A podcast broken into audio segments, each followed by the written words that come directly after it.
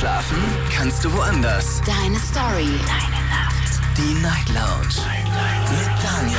Auf Big FM. Rheinland-Pfalz. Baden-Württemberg. Hessen. NRW. Und im Saarland. Guten Abend, Deutschland. Mein Name ist Daniel Kaiser. Willkommen zur Night Lounge. Schön, dass ihr wieder mit dabei seid. Heute am 2. Dezember. So schnell kann es gehen. Heute schon der zweite. Und ich freue mich auf euch und vor allen Dingen auf die Gespräche. Heute zu dem Thema, warst du schon mal im Leben in Gefahr? Warst du schon mal in deinem Leben in Gefahr? Das ist das Thema heute Abend. Dazu könnt ihr anrufen vom Handy, vom Festnetz und mir erzählen, ob das jetzt irgendwie vielleicht dieses Jahr der Fall war oder vielleicht die Jahre zuvor oder vielleicht wart ihr mal als Kind in einer ganz, ganz gefährlichen Situation. Vielleicht wart ihr auch als Erwachsener in einer gefährlichen Situation. Was ist damit gemeint? Gefährliche Situationen gibt es theoretisch überall. Ja, jetzt leben wir in Deutschland und müssen sagen, und das ist ja auch so, wenn wir auf die Straße gehen, müssen wir uns keine großen Sorgen machen, dass da irgendjemand eine Waffe zückt und so weiter. Da gibt es andere Orte auf der Welt, da ist es, da ist man eigentlich permanent in Gefahr. Ja, egal, wenn man sich quasi vor die Haustür traut. Und äh, hier gibt es aber durchaus auch Gefahren. Und ich würde ganz gerne von euch wissen, ob ihr schon mal in einer, in einer gefährlichen Situation wart. Ruft mich an, lasst uns darüber sprechen, vom Handy, vom Festnetz, gerne aber auch mitmachen online auf Instagram. Denn da werden wir uns im Viertel nach eins dann die Ergebnisse anschauen, was ihr da so zusammengebracht habt. Und das ist die Nummer zu mir. Diskutiert mit 08900 901. So, gehen wir zuerst in die erste Leitung zu Josua nach Freiburg. Hallo Josua. Guten Abend, Daniel. Gute Nacht. Wie geht es dir? Ja, gute Immer Nacht. Stimmt auch wieder. Fühlst du dich heute besser Ja. als gestern? Oh. Ganz gut eigentlich. Jetzt müsstest du antworten, ich habe mich gestern nicht schlecht gefühlt. So. Ja. Josua, das Thema ist heute äh, schon mal in Gefahr gewesen. Warst du schon mal in Gefahr? Ähm, ja, teils kann man sagen. Ich weiß, doch, doch, ja, ja, ja. Einmal war ich in Gefahr und das war, als ich mal im Urlaub war mit meinem besten Kollegen. Wir waren da nicht, nämlich vor, ich glaube, es ist über, vor Corona war das, da waren wir mal für vier Wochen in den USA. Und in Texas, um genau zu sein. Und dort wurden wir halt mal von einer Waffe bedroht. Von so einem verrückten, älteren Herrn. Der sagt, wir sind auf ihrem Grundstück gewesen. Und so Sachen. Wie, wie, wie? Du warst in Texas mit deinem Kumpel und ihr habt das Grundstück eines unbekannten Menschen betreten. Ja, besser gesagt eigentlich auf diesem Gehweg. Und das hat er als äh, schon als sein Grundstück. Hat er schon die, die, die Schottflinte gezogen oder was? Ja, das war so Die eine, Schrotflinte, nicht die Schottflinte, die, Sch die Ja. Schrotflinte. ja, so eine Schrotflinte ungefähr. Genau, so eine Schrotflinte und ja doch, weiß nicht, ob es eine Schrotflinte war, aber egal, es war eine Waffe, eine scharfe Waffe, sagen wir so. Ja. und hat mich äh, gewissermaßen gesagt, geh weg, sonst schieße ich dir in die Birne. Nein. Doch. Ich dachte mir so, what the fuck, was geht denn jetzt ab?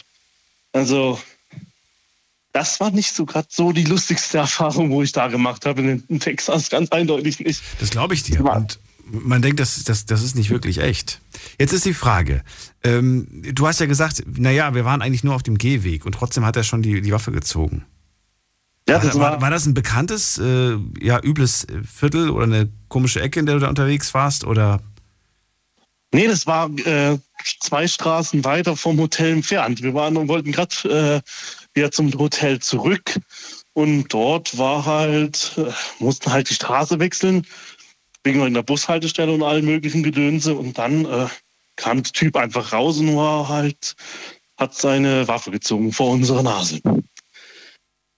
Also, alter Schwede, habe ich mir da fast in die Hose gemacht, ganz, ganz ehrlich.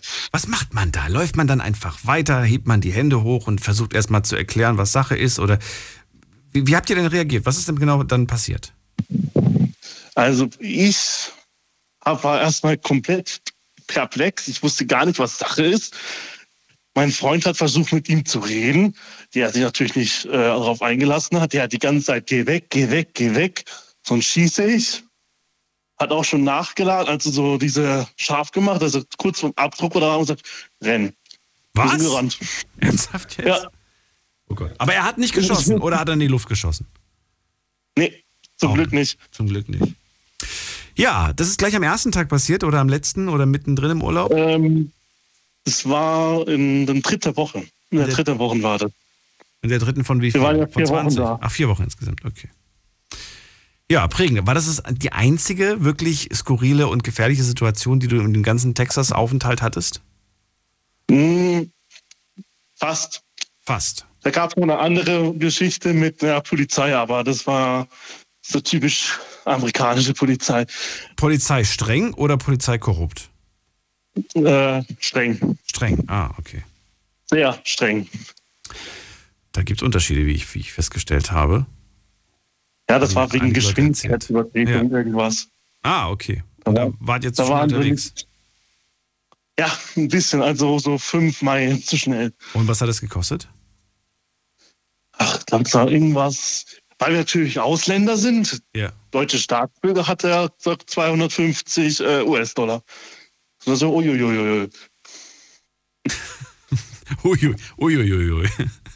Hat er noch, hat er noch Ja. irgendwie so einen Spruch gedrückt wie This is not German Autobahn? Nee, Nee. das hat er nicht gemacht. Aber er hat gesagt, typisch deutsch. Okay, weil das scheint öfters mal so ein, so ein Spruch zu sein. So, this is not a German Autobahn mit, ne? Wegen, weil wir halt keine Limitbegrenzung haben. Noch Ja, aber nicht. trotzdem, an sich war er relativ korrekt, aber trotzdem halt äh, extrem streng. Also so typisch amerikanischer Kopf, muss man sagen. Typisch, Okay. typisch amerikanischer Kopf. Aber ansonsten begibst du dich nicht so häufig in irgendwelche gefährlichen Situationen. Das heißt, du hast ein relativ ruhiges Leben. Ja, ich bin auch ziemlich froh, dass ich auch in, in dementsprechend in Deutschland wohne. Da gibt es auch so Sachen, aber nicht so was mit, äh, dass du auf offener Straße von einer Waffe bedroht wirst. Das ist.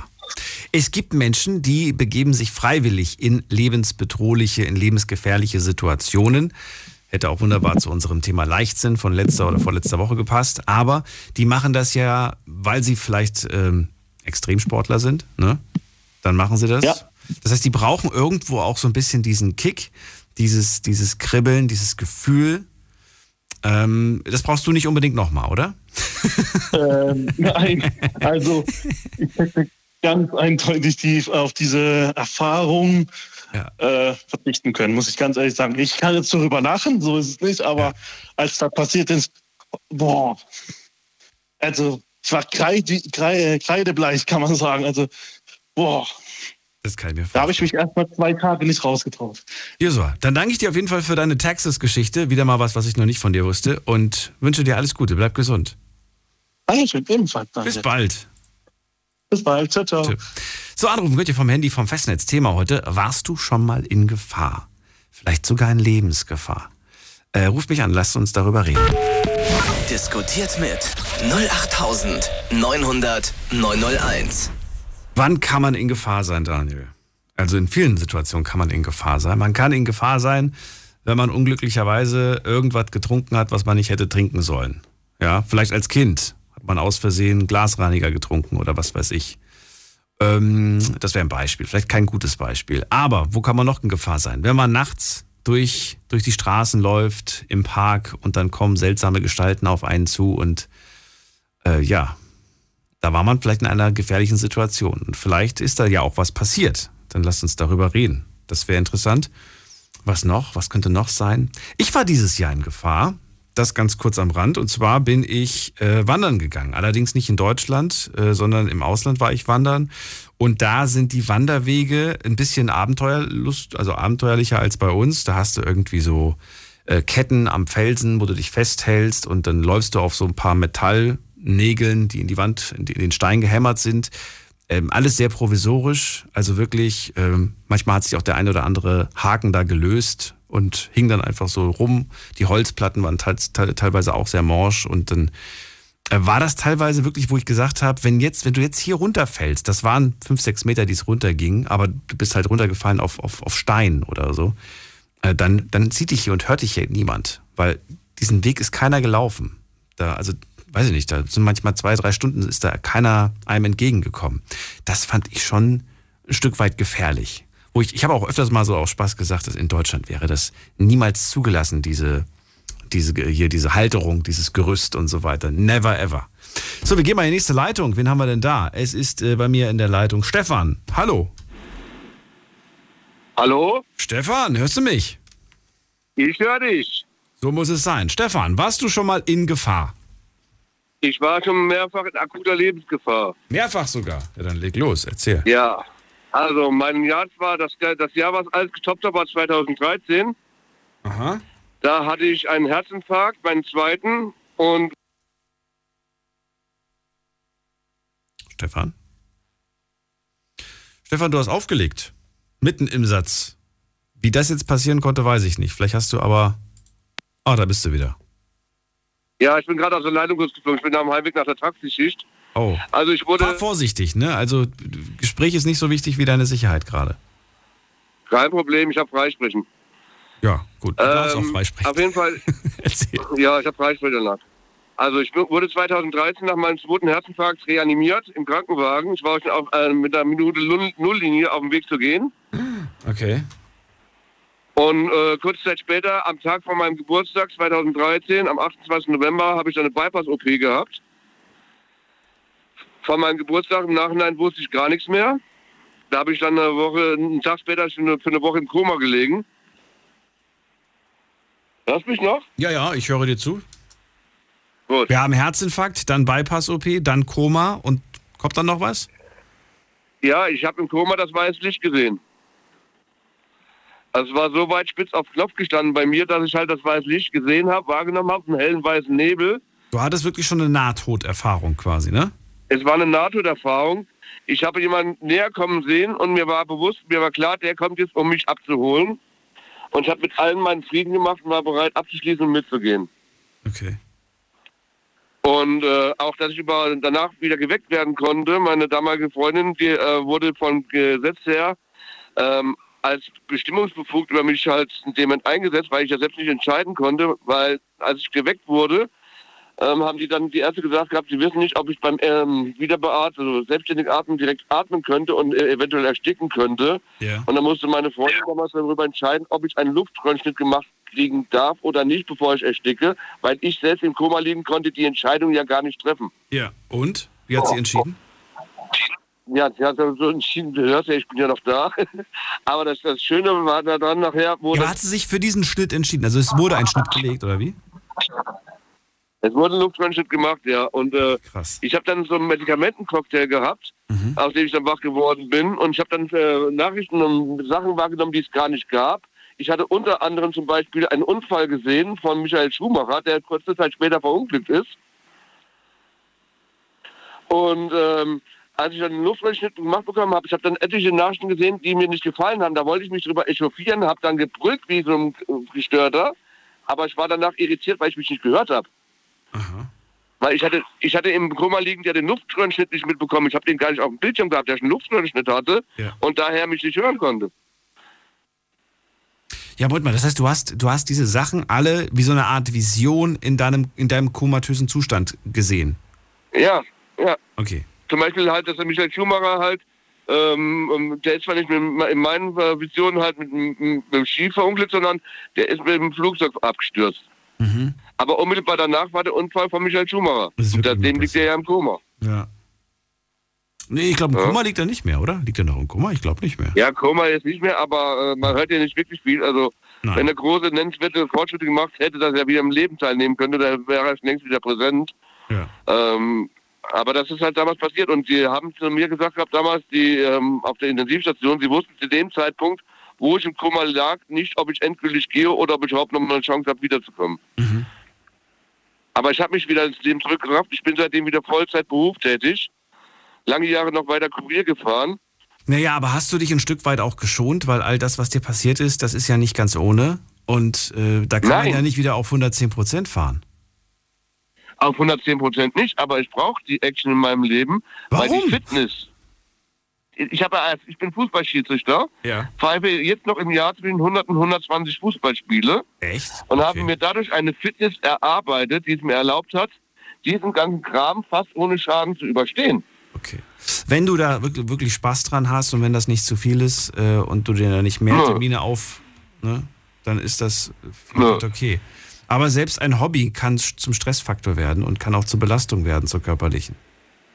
Ja, das mag sein, aber ich habe generell, seitdem ich das überlebt habe, eine andere Einstellung auf dem Leben bekommen. Ich sehe viele Sachen gechillter.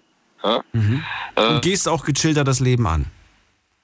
Ja, natürlich. Okay. Man, ich finde es ja gut, wenn man das Ganze entspannter angeht. Das ist ja das Wort für gechillt. aber ja. ja. es ist trotzdem. Es ist ein. Ja. Mit Vorsicht. Es ist ein Bewusstsein, dass das Leben von einer Sekunde auf die andere, dass alles vorbei sein kann. Verstehst du? Ja. Und jeder Moment, den du bislang nicht bewusst gelebt und genossen hast, auch die schweren Momente, das Leben ist nun mal kein Ponyhof. Ja, und das Leben fragt vorher nicht, passt dir das, was ich jetzt gerade vorhabe, das Schicksal macht einfach und du musst damit zurechtkommen. Ja, und jeder Moment, den du bis dahin nicht bewusst lebst, weil irgendwann fällt dein Hammer ja nun mal, ja, und der kann von einer Sekunde auf die andere fallen, der kommt nicht mehr wieder und dann ist verschenkte Zeit. Und deswegen, ich genieße mein Leben in vollen Zügen, auch wenn es manchmal scheiße ist, aber ich genieße es trotzdem. Wahre Worte. Stefan, vielen Dank für deine Geschichte und ich wünsche dir alles Gute. Bitte. Bis bald. Schönen Abend noch. Dir auch. Tschüss. Ciao. Anrufen vom Handy vom Festnetz. Heute sprechen wir über das Thema, warst du schon mal in deinem Leben in Gefahr? Ähm, ja, vielleicht, in, vielleicht sogar in Lebensgefahr. Ich weiß es nicht. Ruf mich an, lass uns drüber reden. Diskutiert mit 08900 901. Ich sehe gerade wieder, dass ich viel zu schnell getippt habe und online statt in Gefahr im Gefahr geschrieben habe. So, das habe ich gerade korrigiert. Meine Güte, ey. Das, man, man, man sieht ja, was man geschrieben hat und trotzdem überliest man es, auch wenn man es dreimal Korrektur liest. Ist verrückt, oder? Wir gehen mal in die nächste Leitung. Wen haben wir da? Äh, Jonas aus Heidelberg. Hi, Daniel. Hallo, Jonas.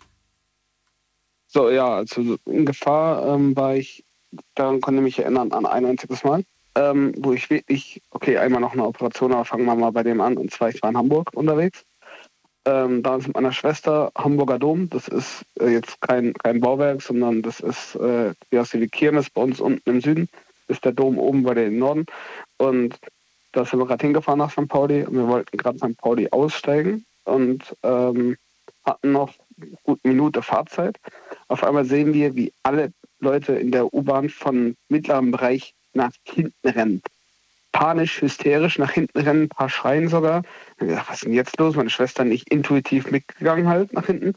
Dann gesehen, wie eine Frau mit einem Messer da stand und, und alle angeschaut hat, mit Messer in der Hand in die Knie gegangen ist und gezittert hat.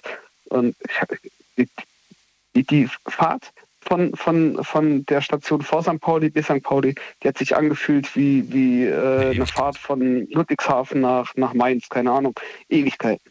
Und ich habe richtig, richtig Schiss gehabt. Richtig Angst gehabt. Und dann sind wir so schnell wie es ging rausgerannt. Der ganze Zug war dann leer. Und das hat uns noch mehr Sorgen gemacht, weil der Zug war leer. Das heißt, die Frau war auch draußen. Und dann meine Schwester und ich so schnell wie es geht runtergerannt.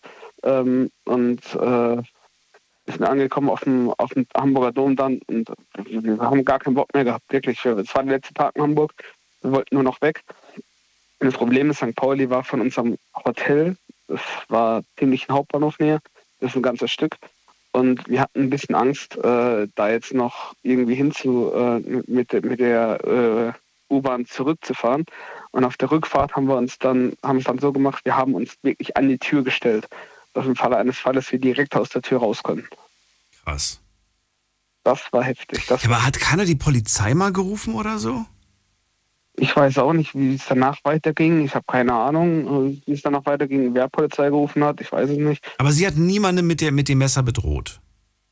Äh, ja, also ich meine. Sie saß da mich, in der Hocke. Ob das, nee, nee, nee, nee, mitten, mitten im Gang. Mitten im Gang war sie gestanden, war sie so, war sie so in den Knien gestanden und hat äh, gezittert mit einem Messer in der Hand, ähm, hat alle angeschaut. Da fühlte ich mich bedroht. Ob das jetzt Absicht war, also war natürlich Absicht. Also ich kann mir nicht vorstellen, warum sollte man sonst mit Messer in. Ich frage mich, warum man das macht. Ne? Also der, der, der muss ja wirklich irgendwie.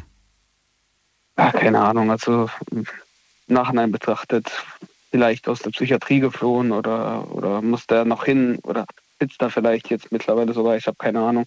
Jedenfalls Angst habe ich auf jeden Fall gehabt.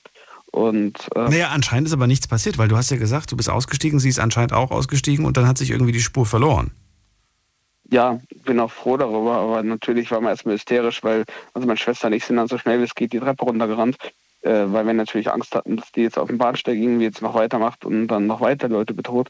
Ähm, das war einfach genug für uns, also das hat echt gereicht. Ähm, und auf dem Rückweg dann, wie gesagt, in der Nähe von der Tür gestanden, dass wir schnell raus könnten im Falle eines Falles. Beziehungsweise ähm, das Hotel war ungefähr anderthalb Kilometer vom Bahnhof weg. Und wir sind dann die anderthalb Kilometer zum Bahnhof am Abend. Ähm, wir sind dann mit dem Glücksbus von Hamburg nach München gefahren weil unten war das, äh, am nächsten Tag war das Aufnahmespiel in Bayern und da waren, sind wir hingefahren und wir sind dann wirklich vom Hotel zum Bahnhof gelaufen. Also wir wollten gar nichts mehr mit der U-Bahn zu tun haben in Hamburg, wir wollten mit, nur noch gelaufen. Das war, war uns, haben uns einfach besser gefühlt. Ich bin mir sicher, dass so eine Situation da nicht so häufig stattfindet, dass das tatsächlich eine Ausnahme war, wenn auch eine sehr erschreckende. Nee, klar. Also ich, was halt auch vorkam in Frankfurt, ähm, dass äh, ich war damals mit meiner Ex-Freundin in Frankfurt und ähm, da sind wir gerade runter, runtergefahren zur U-Bahn und da war auf einmal einer, der, ähm, also fünf Personen von der DB Sicherheit und ein Mann, der komplett am Ausrasten war. Ich weiß gar nicht warum. Mhm. Meine Ex hat halt sehr viel Angst gehabt. Ich war damals halt dann derjenige, der gesagt hat, komm, ja, ähm, wir gehen da trotzdem hin. Ich habe es gemerkt, weil sie meine Hand fester genommen hat. Und ähm, äh, ja, da habe ich mir dann halt gedacht, okay, ein bisschen Angst habe ich schon, muss ich sagen, weil eine Person, die komplett am Ausrasten ist, in Frankfurt auch noch. Man weiß nie genau, ähm, was, warum die Person gerade am Ausrasten ist, aber ähm, wir sind dann trotzdem auf dem Bahnsteig gewesen. Also wir sind jetzt nicht wieder extra hochgefahren oder so, sondern ähm, habe dann gesagt, komm, wir gehen da jetzt hin. Das sind auch Sicherheitsleute, also da wird nichts passieren. Genau, aber ja, das in Hamburg, das war anders. Also was ist dein Gedanke in so einer? Ist das, ist das ähm, Flucht, Flucht, Flucht oder was denkt man sich in dem Moment? Oder überlegt man schon so, wie könnte ich in der Situation reagieren? Was könnte ich machen? Wie könnte ich mich schützen, abwehren, blockieren, was auch immer? Klaren Kopf hatte ich da nicht. Also einen klaren Kopf hatte ich da auf gar keinen Fall. Der war ähm, da nur noch auf, äh, also man hat es richtig im Bauch gemerkt, wie, wie, wie ähm, die Panik hochkam. Ja. Und, und, deswegen war es mir in Hamburg, also das in Hamburg, da war es mir echt sehr wichtig, ähm, schnell die Situation verlassen und raus da. Und ähm, ja, so richtig, also ich, ich konnte auch kein Fahrgeschäft mehr fahren nach dem Hamburger Dom dann, weil mein Adrenalinpegel, Adrenalinpegel so oder so schon so hoch war. War hoch genug. Ähm, war hoch genug, also, das, also da, nee, konnte ich jetzt auch kein Fahrgeschäft mehr fahren. Das war das Problem. Das Einzige, was jetzt, ähm, was auch noch war, bei meiner, bei einer meiner Handoperationen, das war eigentlich ein ziemlicher Routineeingriff, eigentlich dauert es nicht lang, haben wir halt mit Vollnarkose gemacht. Dann habe ich anscheinend während der Operation aufgehört zu atmen. Da musste ich dann beatmet werden, äh, also nochmal anders beatmet werden. Ähm, hatte dann äh, Doppelbeatmung, mhm. sowohl intubiert als auch an der Nase.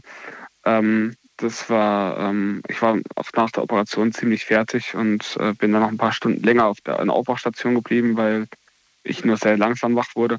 Und genau, habe dann auch gehört, es gab Komplikationen mit meiner Atmung und gefragt, wie schlimm es war. Sagte, ja, es ging, es ging, aber ähm, ja, die haben dann kurz mal die Operation unterbrochen. Deswegen hat es auch länger gedauert als normal. Halbe Stunde normalerweise, da hat es jetzt eine Stunde gedauert gehabt damals. Und die war wofür nochmal? Für? Die war, ähm, ich habe, äh, ich weiß nicht, was, ob dir Ganglion was sagt. Nein.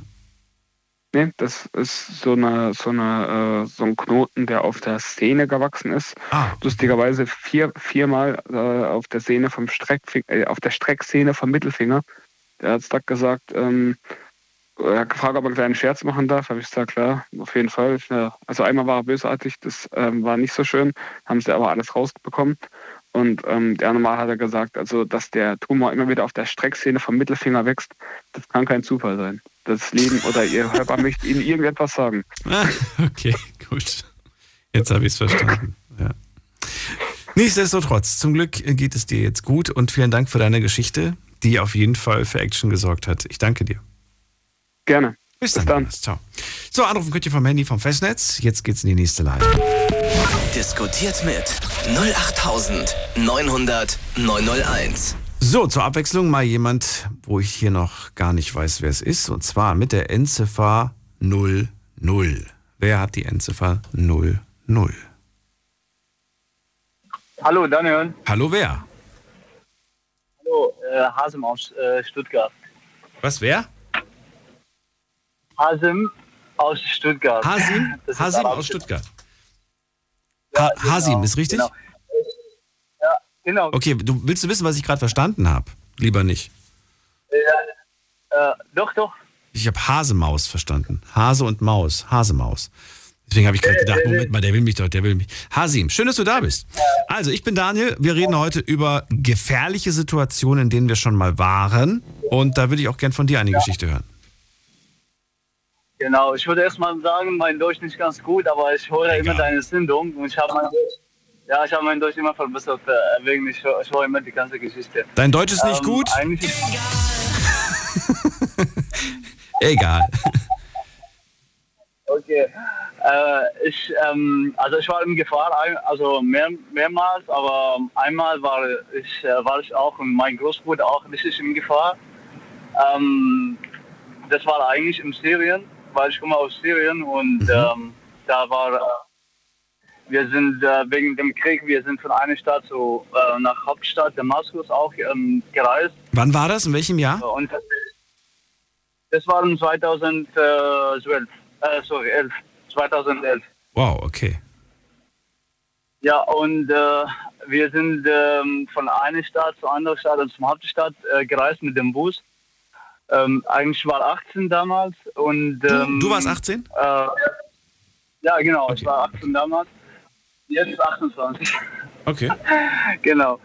Und ähm, unterwegs, ähm, also eigentlich einfach, ähm, also war, war mehr ähm, also Kontrolle, Stoppkontrolle. Also Mhm. und da war, und da war eine von diesem ähm, Militär, syrisches Militär und dann anderes frei Militär. Militär. Das Mhm. gegen, wir, wir, wir sind gegenseitig. Aber dann einfach ähm, einmal einfach von dem ähm, einfach auf der Autobahn einfach Leute äh, kommen von zwischen von zwischen die Bäume und äh, haben äh, den Bus gestoppt und äh, einfach mit Waffen und alles, also Motorrad und Autos und so weiter und ähm, dann die sind einfach in, äh, in den Bus ähm, eingestiegen und sie haben, sie haben nur auf die Gesichter geschaut. Also sie haben niemand, also niemand gefragt und er hat einfach ähm, er hat mich gesehen, woher kommst du? Dann habe ich gesagt, ich komme aus Aleppo, also welche Stadt er meint. Und äh, dann hat er gesagt, ähm, ja, ähm, komm, komm mit uns. Moment, Moment, ganz kurz, bevor du weiter erzählst. Der Bus wird Ja, okay. angehalten.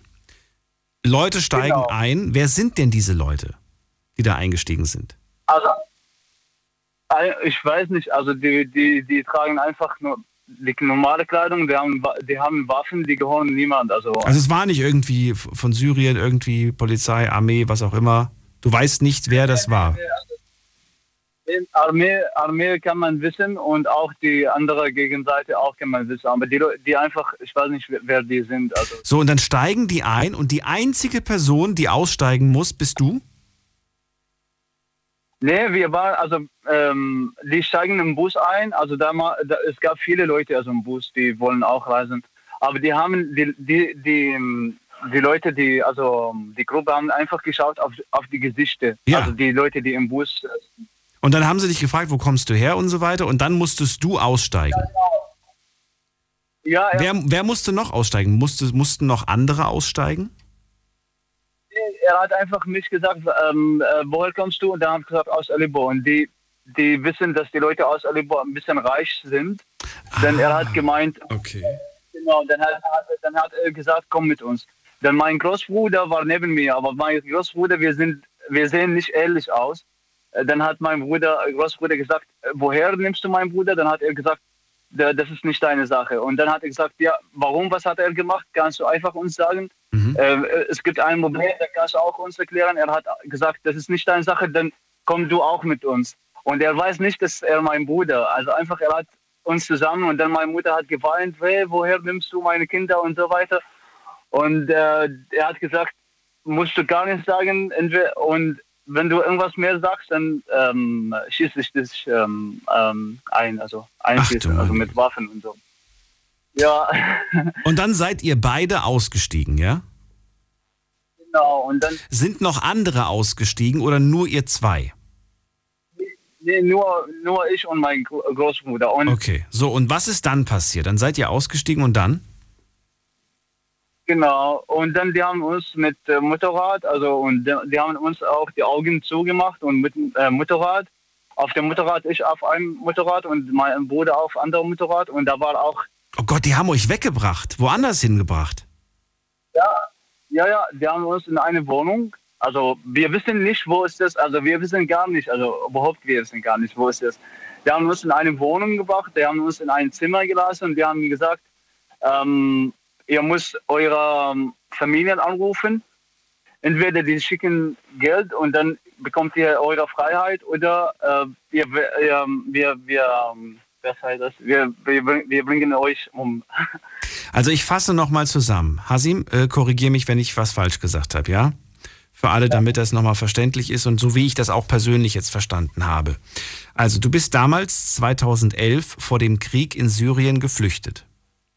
Und zwar du, dein Genau. großer Bruder und deine Mutter.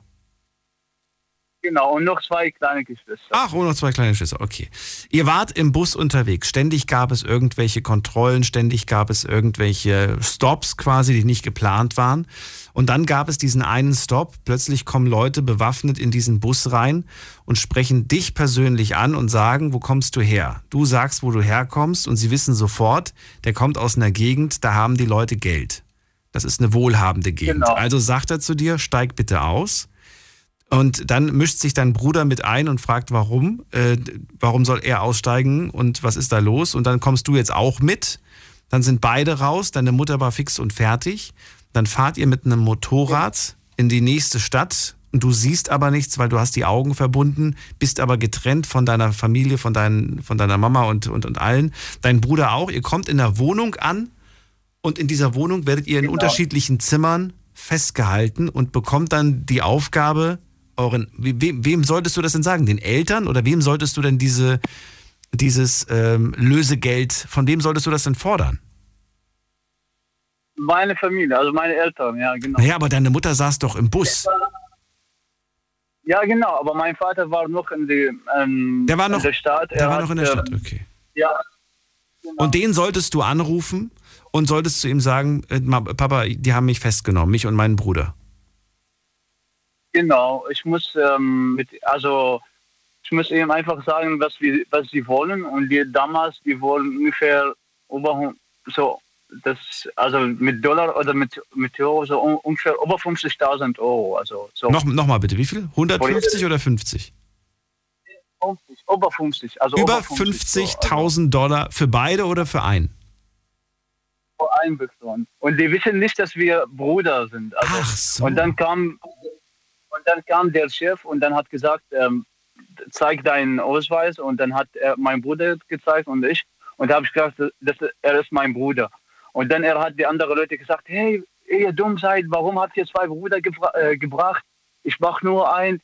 Dann ein, äh, ein, bringt, äh, ein muss, also die wollen ein, ein von uns äh, umbringen und der andere bleibt. Nein. Und dann, ja, doch, und er hat die, den, ähm, den Waffen in der Kopf, mein Bruder, mein Großbruder, weil er hat gesagt, er ist, ähm, ich war ein ähm, Student und mein Großbruder war freiberuflich. Und er hat gesagt, er ist Student, da, sein Vater bezahlt mehr für ihn. Und dann er hat äh, Waffen in, ähm, also, also äh, auf den Kopf, mein Bruder, und er wollte ihm schießen. Habe ich gesagt, nein, bitte, mach das nicht und so weiter. Die haben ein bisschen geweint, die haben mich geschlagen ein bisschen und so.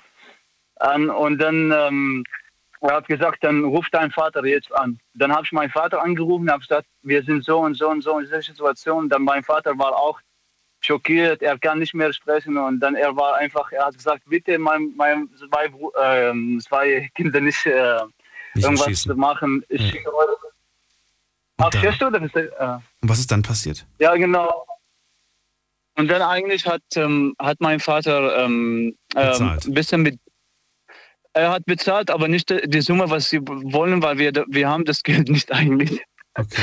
Aber dann hat er, dann hat er am Ende, nächsten Tag hat er bezahlt und dann die haben uns einfach freigelassen. Und Und wie haben die euch freigelassen? Einfach irgendwo rausgeworfen, oder wie? Genau, genau, einfach irgendwo in dieser Stadt und dann, dann, dann haben wir gewusst, wo wir sind äh, und dann wir sind mit einem Auto wieder zurück ähm, äh, gefahren. Also dann haben die haben uns ein bisschen Geld gegeben, dass wir zurückfahren. Das war Du, du, heute, heute, ich merke ja auch, dass du jetzt erleichtert bist und heute äh, auch so ein leichtes Lachen hier gerade hast, aber wenn ich mir das vorstelle, das ist ja eigentlich gar nicht lustig.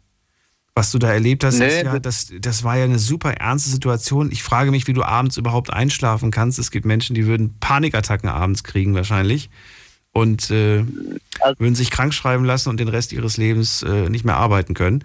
Äh, du trotz allem hast das irgendwie hingekriegt. Warum? Wie? Äh, weil die ähm, einfach, die wollen Geld nehmen. Also einfach, die, die wollen Geld. Ja, das ist klar, dass sie das Geld wollen, aber die, die Ah, haben dich bedroht, dein, dein, dein, dein Bruder bedroht. Du hast gesehen, wie sie, die, wie sie eine Waffe an den Kopf halten. Ich meine, das ist ja kein, kein Kinderspaß. Ne? Das ist ja keine, keine Luftpistole, mit der das, selbst sie ist schmerzhaft, aber das war ja eine richtig ernste Situation. Ja, auf jeden Fall. Ja, ja, war das ganz richtig. Äh, Also ich war auch schockiert, ein paar also Monate damals und ähm, aber das die Situation mehr schwieriger alles, was äh, Also du hast einen Monat gebraucht, um das zu verarbeiten, um das zu vergessen. mehrere Monate, also eigentlich Mehrere mehrere Monate. Monate. Okay. Ja, Haben dann, äh, haben dann du und dein Bruder es dann schlussendlich geschafft, äh, hierher zu kommen? Und wenn ja, wie lange hat das dann gedauert? Hat das dann noch 2011 ge geklappt oder erst ein Jahr später oder noch später? wo wo meinst du hier? Äh, nach Genau. Deutschland oder wo? Genau. Wann Nee, also ich bin, ich bin ich bin erst seit 2017 hier nach Deutschland gekommen. und wo warst du dann in diesen sechs Jahren? Was, was ist da passiert? Ich war in, in, wir sind nach Libanon dann geflüchtet, also eigentlich. Ah, und dann wir sind okay. im Libanon ja sechs Jahre dort geblieben, die ganze Familie, aber war auch das Gleiche immer schwierig und so weiter. Und dann wir haben gedacht, wir kommen hier, wir machen alles von null und das und jetzt die wichtigste Frage. Du bist jetzt in Sicherheit. Dein Bruder auch? ja auch ja Deine ja, Mama? genau. Dein Papa? ja alle ja Gott sei Dank. alle jetzt auch hier bei dir oder sind die jetzt verteilt in Europa? Äh, nee, verteilt, verteilt. Also manche Oh. in Spanien, manche in Norwegen, aber ja. Aber es geht ihnen gut. Es geht ihnen gut und sie haben. Ja, alle, alle, ja, alle, alle, alle geht's ihnen gut. Ja, genau. Hasim, das war die heftigste Geschichte, die ich, äh, weiß ich nicht, in den letzten Ja, sechs also Monaten eigentlich- wahrscheinlich gehört habe. Zumindest bezogen auf so, ein, auf so eine Situation. Ich danke dir, dass du das erzählt hast und Vielen Dank. ich wünsche Danke dir alles dir Gute, auch. bleib gesund und falls wir uns nicht mehr hören, frohe Weihnachten und einen guten Rutsch. Danke dir auch. Ja? Ciao, ciao. Alles Gute. So, anrufen könnt ihr vom Handy, vom Festnetz. Diskutiert mit 08900 901. Es geht in die nächste Leitung und da begrüße ich, wen habe ich hier? Wer ruft das erste Mal an? Eine 5-0 am Ende. Wer hat die 5-0? Ja, hallo. Ja, hallo. Wer ist da und woher? Hallo, hier ist der Dirk. Ich komme aus Bonn. Dirk aus Bonn. Ich höre dich aber nicht besonders gut. Liegt das vielleicht an einem Lautsprecher, an einem Headset oder irgendwas anderem Lustigen, was du angeschlossen hast? So besser? So, du klingst weit weg. Weiß ich nicht. Auch ein ganz normales Handy an. Okay. Na gut. Dann Probier probieren mal. wir's. Dirk, Ja. erzähl. Ich bin dem Tod auch fast von der Schippe gesprungen. Tod von der Schlippe. Ich- Schippe, okay. Genau, ich war 14 oder 15. Ich weiß nicht ganz genau. Und es war Sommer und wir waren draußen Fußball am Spielen. Und ich kam nach Hause und hatte überall rote Pöckchen. Und meine Mutter dachte, das wären Hitzepöckchen. Durch die Hitze. Aber dann wurden die abends äh, blau und grün. Und dann sind wir zum Doktor. Aber der wusste nicht, was das ist. Sind wir zu zwei weiteren Doktoren. Keiner hatte eine Ahnung. Und dann waren wir noch bei Krankenhäusern. Keiner wusste, was das ist. Und dann waren wir in einer Kinderklinik in Bonn. Und der hat herausgefunden, dass meine ganzen roten Blutkörperchen geplatzt sind im Körper. Das ist eine ganz seltene Krankheit. Und noch 10% übrig waren. Und er sagte, wäre wäre eine Stunde später gekommen, wäre ich tot gewesen. Wie können plötzlich rote Blutkörperchen platzen? Du machst mir Angst. Was ist, was ist da passiert? Wie kann das sein? Keine Ahnung. Das Wie? ist so eine seltene Krankheit, die, ich weiß auch den Namen jetzt nicht, so ein ganz komischer Name. Auf jeden Fall waren noch 10% übrig. Und dann habe ich sowas ähnliches wie eine Blutwäsche bekommen. War drei Wochen im Krankenhaus, wurde dann mit Cortison behandelt, ein Jahr lang. Und dann hat sich das wieder alles aufgebaut. Und durch das Cortison habe ich aber leider sehr viel zugenommen, weil das ähm, man kein Sättigungsgefühl mehr hat oder sowas. Hab dann 50 Kilo zugenommen. Aber hab's überstanden. Also dann nach einem Jahr war dann war alles wieder gut und Jetzt ist, äh, ja, aber die Ärzte müssen doch also irgendwas gesagt haben. A, was das ist, B, was der Auslöser dafür war und wie schnell das auch wieder passieren kann und ob du da jetzt, musst du da jetzt regelmäßig dich alle paar Wochen, Monate das Blut untersuchen lassen, ob alles noch okay ist, weil, ja, das klingt Nee, so. Das war, das war ein Jahr lang. Also wie gesagt, da muss ich dieses Cortison nehmen. Ja. Und ähm, wie das genau heißt, das, das weiß ich jetzt auch nicht, aber das ist so ein ganz komischer Name ist und wie das ein ganz seltenes äh, Phänomen, Phänomen, was da passiert bei, bei Menschen. Das ist ganz, ganz selten. Und es gibt dafür nur diese Lösung, du weißt aber nicht, ob es wiederkommt, oder wie? Nein, das weiß man nicht. Aber da muss man doch präventiv irgendwie sich ständig untersuchen lassen, oder nicht? Muss man das nicht? Nö, also ich habe jetzt nur ein, ein Jahr lang halt dieses, dieses äh, jeden Monat eine so eine Cortisonspritze bekommen. Ja. Und halt da diese, äh, so ähnlich wie eine Blutwäsche ist, dass es äh, wenn gereinigt wird. Das wurde zweimal gemacht und aber seitdem habe ich noch, ist es nie wieder aufgetaucht. Sowas macht mir ehrlich gesagt sehr Angst. Ich bin eh so ein Hypochonder und glaube, bilde mir immer ein, alles zu haben.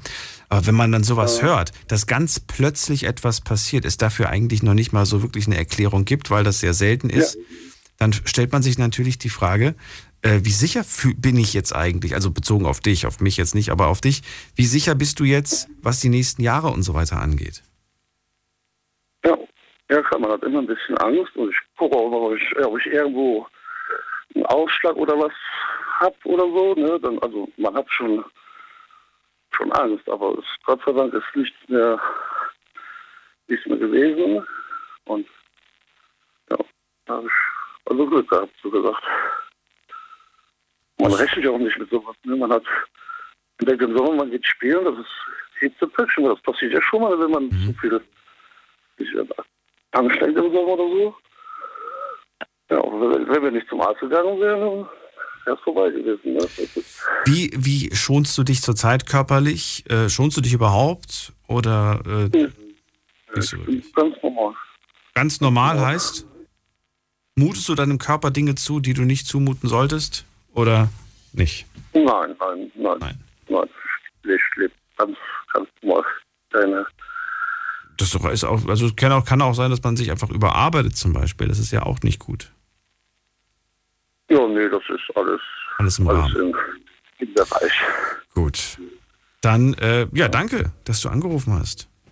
Ja, bitteschön. Alles Gute, bleib gesund. Jeden Abend. Dankeschön. Du hörst sie jeden Abend. Wie lange schon? Oh, drei Jahre, vier Jahre. Drei, vier Jahre. Ja, bin auf Zufall, habe ich mal durch die Sender gesagt, habe ich das gehört und seitdem immer dabei. Das ist witzig. Das ist verrückt. Aber ich finde es mega. Vielen Dank dafür. Und äh, alles Gute. Schöne Feier. Tschüss. Ja, ciao. Bin manchmal überrascht, wie klein die Welt ist. Ich habe heute, heute habe ich mit einem äh, Personal Trainer äh, gesprochen, äh, weil ich Fragen hatte bezüglich äh, Sport und Übungen und so weiter. Und äh, dann hat er gesagt, den Namen kenne ich und die Stimme kommt mir bekannt vor. Ich glaube, ich höre die Sendung jeden Abend. das, war, das war irgendwie komisch, aber witzig und äh, schön. Gehen wir in die nächste Leitung. Wen haben wir als nächstes dran? Da ist wer mit der, gerade gucken, hier mit der 8 am Ende. Guten Abend. Wer hat die Endziffer 08? Äh, Quatsch, nee, 88. Sorry. 88. Das- Daniel? Ah, doch. Hallo. Ja, wer da? Hi, Peter hier, hi. Hallo Peter, woher? Aus Mannheim. Schön. Peter, du also bist dran. Ich, ich hab, ja, ich habe gehört, also ich habe die letzten zwei, ähm, zwei Hörer bzw. Redner gehört und das ist schon krass, was die jetzt so erzählt haben. So ganz krass ist es bei mir nicht, aber was ich sagen wollte, ist, dass ich mal erlebt habe, dass ich gejagt worden bin von Rechtsradikalen. Das ist deine Geschichte, über die du gleich reden möchtest? Ja, dann fangen direkt an. Also, was ist passiert? Ja. Wie, wann war das erstmal? Zeitraum. Ja, Zeitraum, ich war ungefähr 14, 15 Jahre alt. Das ist schon ein paar Jahre her, ich bin mittlerweile fast 40. Okay. ähm, war Fußball spielen mit zwei Kollegen. Und ähm, dann, während wir Fußball gespielt haben, sind wir überrascht worden von, ich glaube, es waren drei, drei damals, drei Typen, die dann auf den Platz gekommen sind und uns gefragt haben, ob wir Deutsche sind. Und ich bin ja, äh, ich bin kein Deutscher, auch wenn ich Peter heiße, bin trotzdem keiner. Und dann habe ich, äh, weiß nicht, ich, ich, mir war das alles so ein bisschen komisch. Dann habe ich halt gesagt, ja, ich bin Deutscher. Und dann ist halt der eine zu dem nächsten gegangen, also zu einem Kumpel von mir. Und der wurde gefragt, ob er auch Deutscher ist. Und der meinte halt, ja, ja klar, ich bin Deutscher. Und der dritte war halt auch kein Deutscher. Und der sagte halt, ja, nee, ich bin Pole, warum? Und dann gab es halt direkt aufs Maul. Und ich bin dann, weil ich so ein bisschen Angst hatte mit 14, 15, gerannt. Okay. Ja, und ich bin gerannt und gerannt und gerannt. Und mir sind sie hinterher gerannt, weil sie dann gemerkt haben, oh, da stimmt was nicht. Und dann bin ich Richtung Polizei gerannt. Und was ist dann passiert? Hallo? Peter? Peter hat aufgelegt.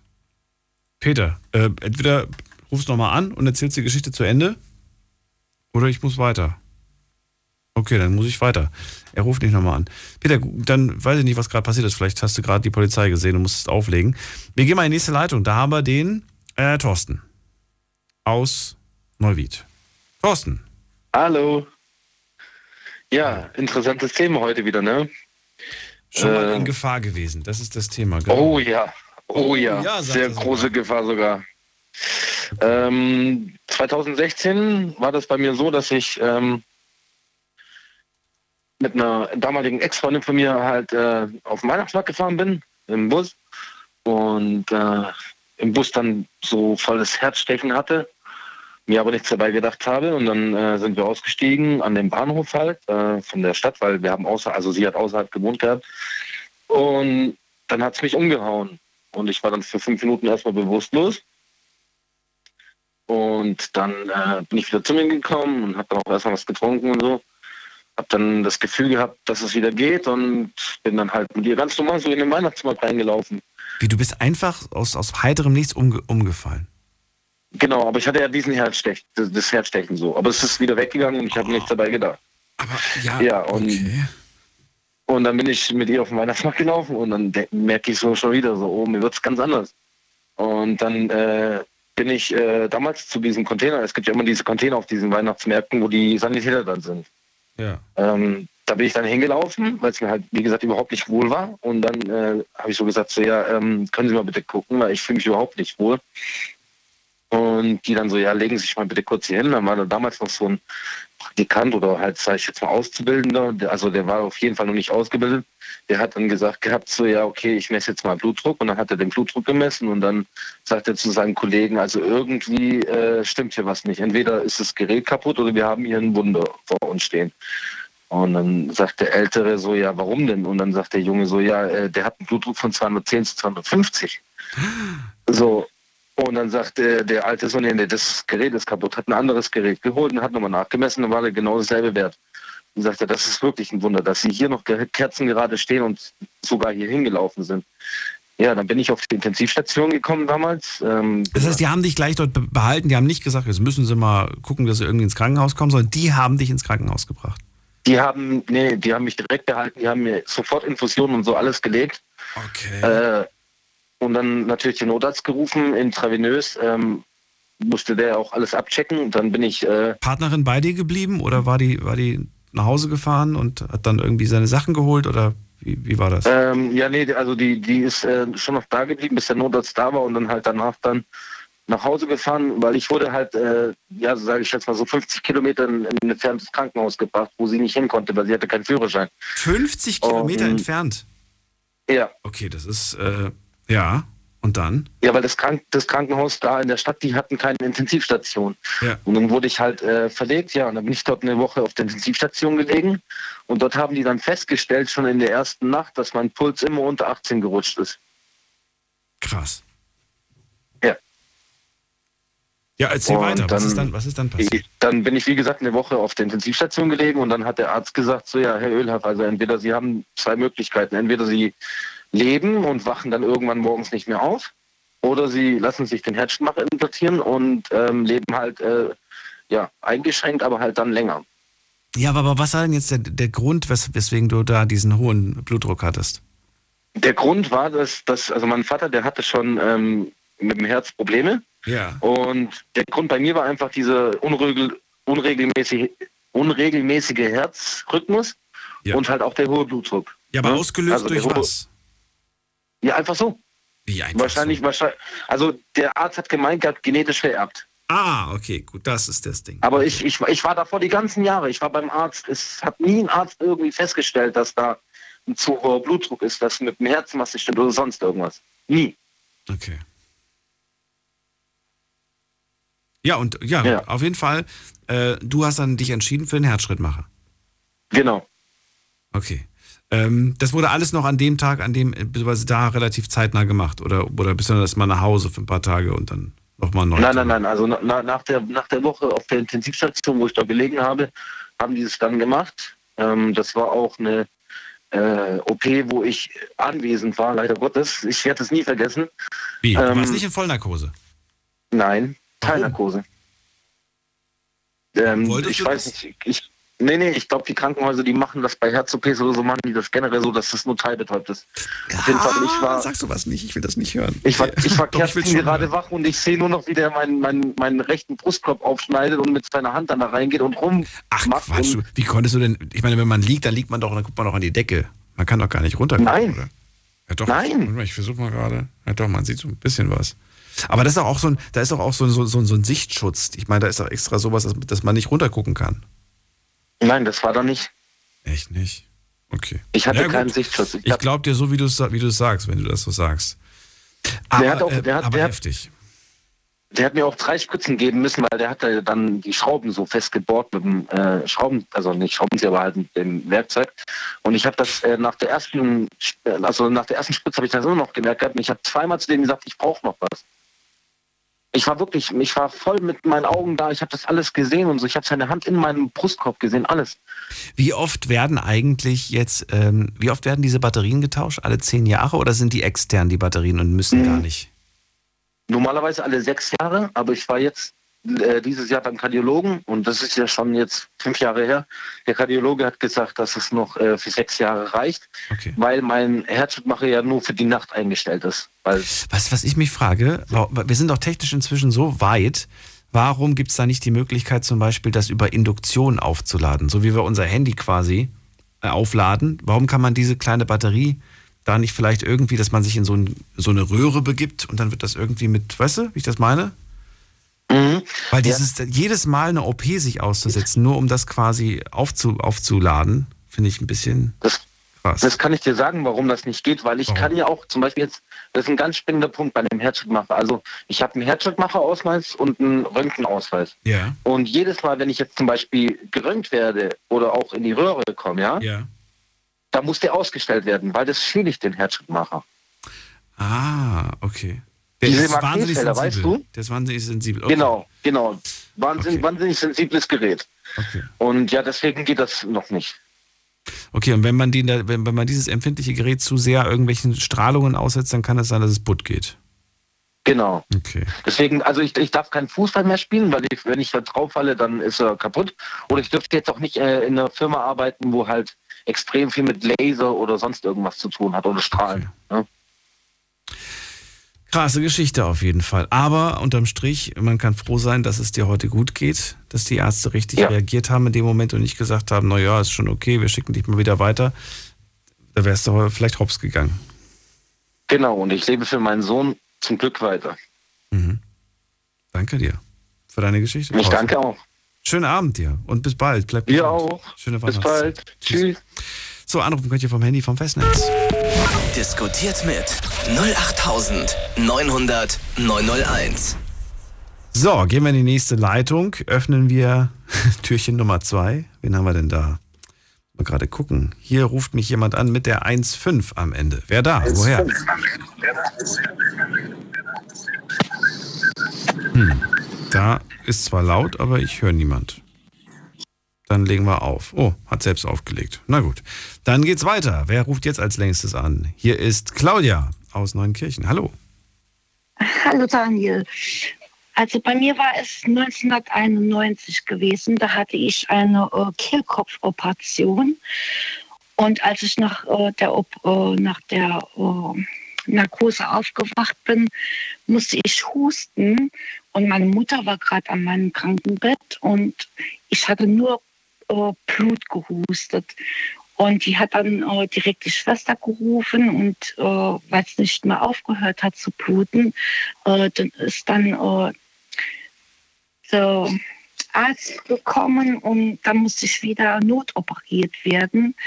Und äh, da habe ich nur so im äh, Beisein mitbekommen, dass ich nur noch Blutdruck hatte, 60 zu 40. Und das war für mich so ein Gefühl, ja, wo ihm alles egal ist. Und im OP dann habe ich noch mitbekommen, ich hatte nur noch Blut erbrochen. Und ja, das war also, da bin ich, ich gerade noch von der Kippe gesprungen. Und äh, dann musste ich noch eine Bluttransfusion äh, bekommen. Und das war gerade zu der Zeit, wo das mit dem äh, AIDS und mit dem äh, ja, verseuchten Blut damals mit AIDS war und da hatte ich auch solche Angst. Und dann musste ich äh, damals noch äh, AIDS-Test machen, aber Gott sei Dank äh, war da nichts gewesen. Das war also schlimm gewesen damals. Aber man macht sich natürlich seine Gedanken in dem Moment, nicht wahr? Ja. Das war der schlimmste Moment meines Lebens. Das glaube ich dir. Ja. Ja, erzähl. Was Und ist jetzt- dann passiert? Wie, ging die Sache denn aus? Äh, äh, die Notoperation, die äh, ist halt gut verlaufen. Und danach war alles okay. Und jetzt äh, ist vor zwei Jahren äh, wieder äh, so Knötchen an meinem Kehlkopf festgestellt worden bei einer Magenspiegelung. Und ich traue mich aber nicht ins Krankenhaus für das operieren zu lassen, weil ich so Angst habe, dass das nochmal passiert. Weil ich habe ja äh, das Jürgen-Willebrand-Syndrom. Das heißt, äh, wenn ich blute und dann hört das nicht mehr auf. Und gerade nach Operationen, wo ich immer das Problem hatte. Und deshalb traue ich mich da gar nicht mehr hin. Ne? Ach so, das heißt, du, du bist äh, Bluter quasi, oder wie man das nennt, oder? Ja, Ach, krass. Und wenn man Bluterin ist, dann, äh, dann äh, hat man auch das Problem, dass auch Wunden langsamer und schlechter heilen, nicht wahr? gen ja genau. Ach du meine Güte. Ich habe, ja, äh, und das Jürgen-Willebrand-Syndrom, wo ich habe, das bedeutet auch, ich habe, äh, ich bekomme manchmal blaue Flecken irgendwo, obwohl ich mich gar nicht stoße oder irgendwas. Die kommen einfach so. Ich verstehe. Einfach so und gehen dann von alleine oder musst du dann irgendwas machen? Nee, die gehen wieder von alleine weg. Okay. Aber trotzdem nicht schön, ne? Trotzdem macht das einem irgendwo auch Angst. Ja. Ja, mit den Knötchen äh, am Kehlkopf, wo ich es habe. Es könnte auch diesmal was Bösartiges sein, aber ich habe so eine Schiss auf Deutsch gesagt, zum Arzt zu gehen, weil ich habe, also ich traue mich nicht mehr operieren zu lassen, wegen den Blutungen. Ich sehe gerade hier, ähm, ach du meine, das kann ich gar nicht aussprechen, was da für Fachbegriffe drin vorkommen. Äh, Beim von Willebrand-Jürgens-Syndrom. Aber es gibt auf jeden Ja. Fall Bilder, Bilder davon und das sieht richtig übel aus. Teilweise sind das echt, äh, ja, Mhm. ganz, ganz schwierige Sachen, sehe ich gerade. Aber da kommen so viele Fachbegriffe, da mache ich mich jetzt lächerlich, wenn ich das alles vorlese. Das, das, das, versteht, das verstehe ich selbst nicht. Nichtsdestotrotz. Ja, aber aus, aus Äh, dem Grund habe ich halt Angst äh, für Ja, noch eine Operation. Ne? Jetzt würde ich aber gerne wissen, wie sich das denn im Alltag bemerkbar macht. Oder hast du da, bist du da Gott sei Dank verschont? Nee, im Alltag habe ich gar keine Probleme damit. Sehr gut, sehr gut. Da immerhin. Ja. Das heißt aber, wa- was machst du jetzt mal rein theoretisch? Du schneidest dich beim Finger, beim Kochen zum Beispiel, hast du den Finger geschnitten.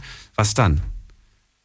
Reicht dann ein Pflaster oder musst du eigentlich einen dicken Verband drumlegen und hoffen, vielleicht eine Tablette einwerfen, damit das Blut ein bisschen dicker wird oder, oder weiß ich nicht, erklär's mir. Ja, ein dickerer Verband, weil äh, nach den Operationen, und da muss ich immer, ich weiß gar nicht mehr, wie das heißt, ich glaube Heparin gespritzt bekommen, wo äh, halt das Blut wieder hemmt. Ah, ja, ja, genau. Sowas habe ich auch schon mal gehört. Bleib kurz dran, wenn du möchtest. Wir machen ganz kurz einen Sprung in die nächste Stunde, denn die erste ist rum. Und ich freue mich auf die zweite mit euch. Bis gleich.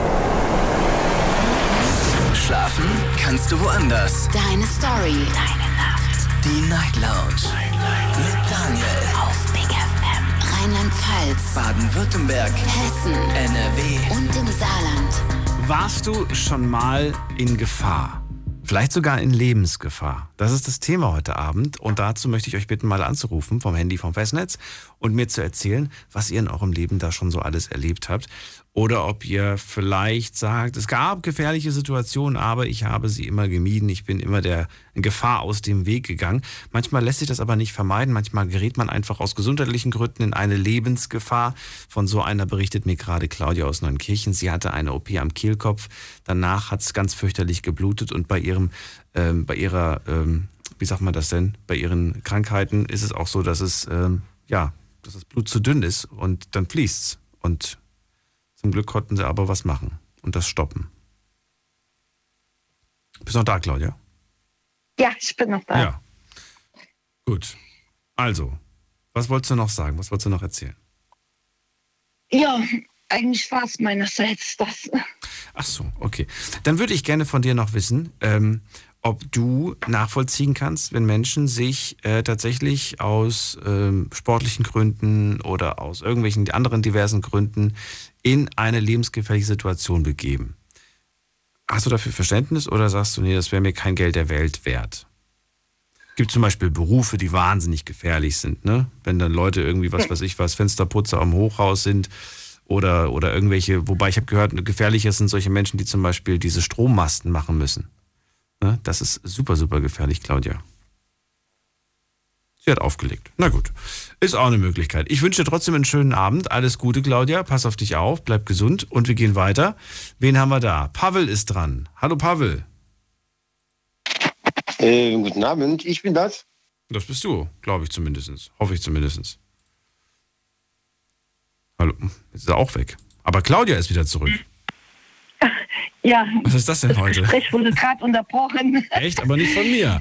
Okay, also die Frage, die ich dir gestellt habe, ob du, ob du Menschen, die sich freiwillig in Lebensgefahr begeben, ob du dafür Verständnis hast und sagst, nee, finde ich gar nicht, also kann ich nachvollziehen oder sagst du, die sind alle verrückt?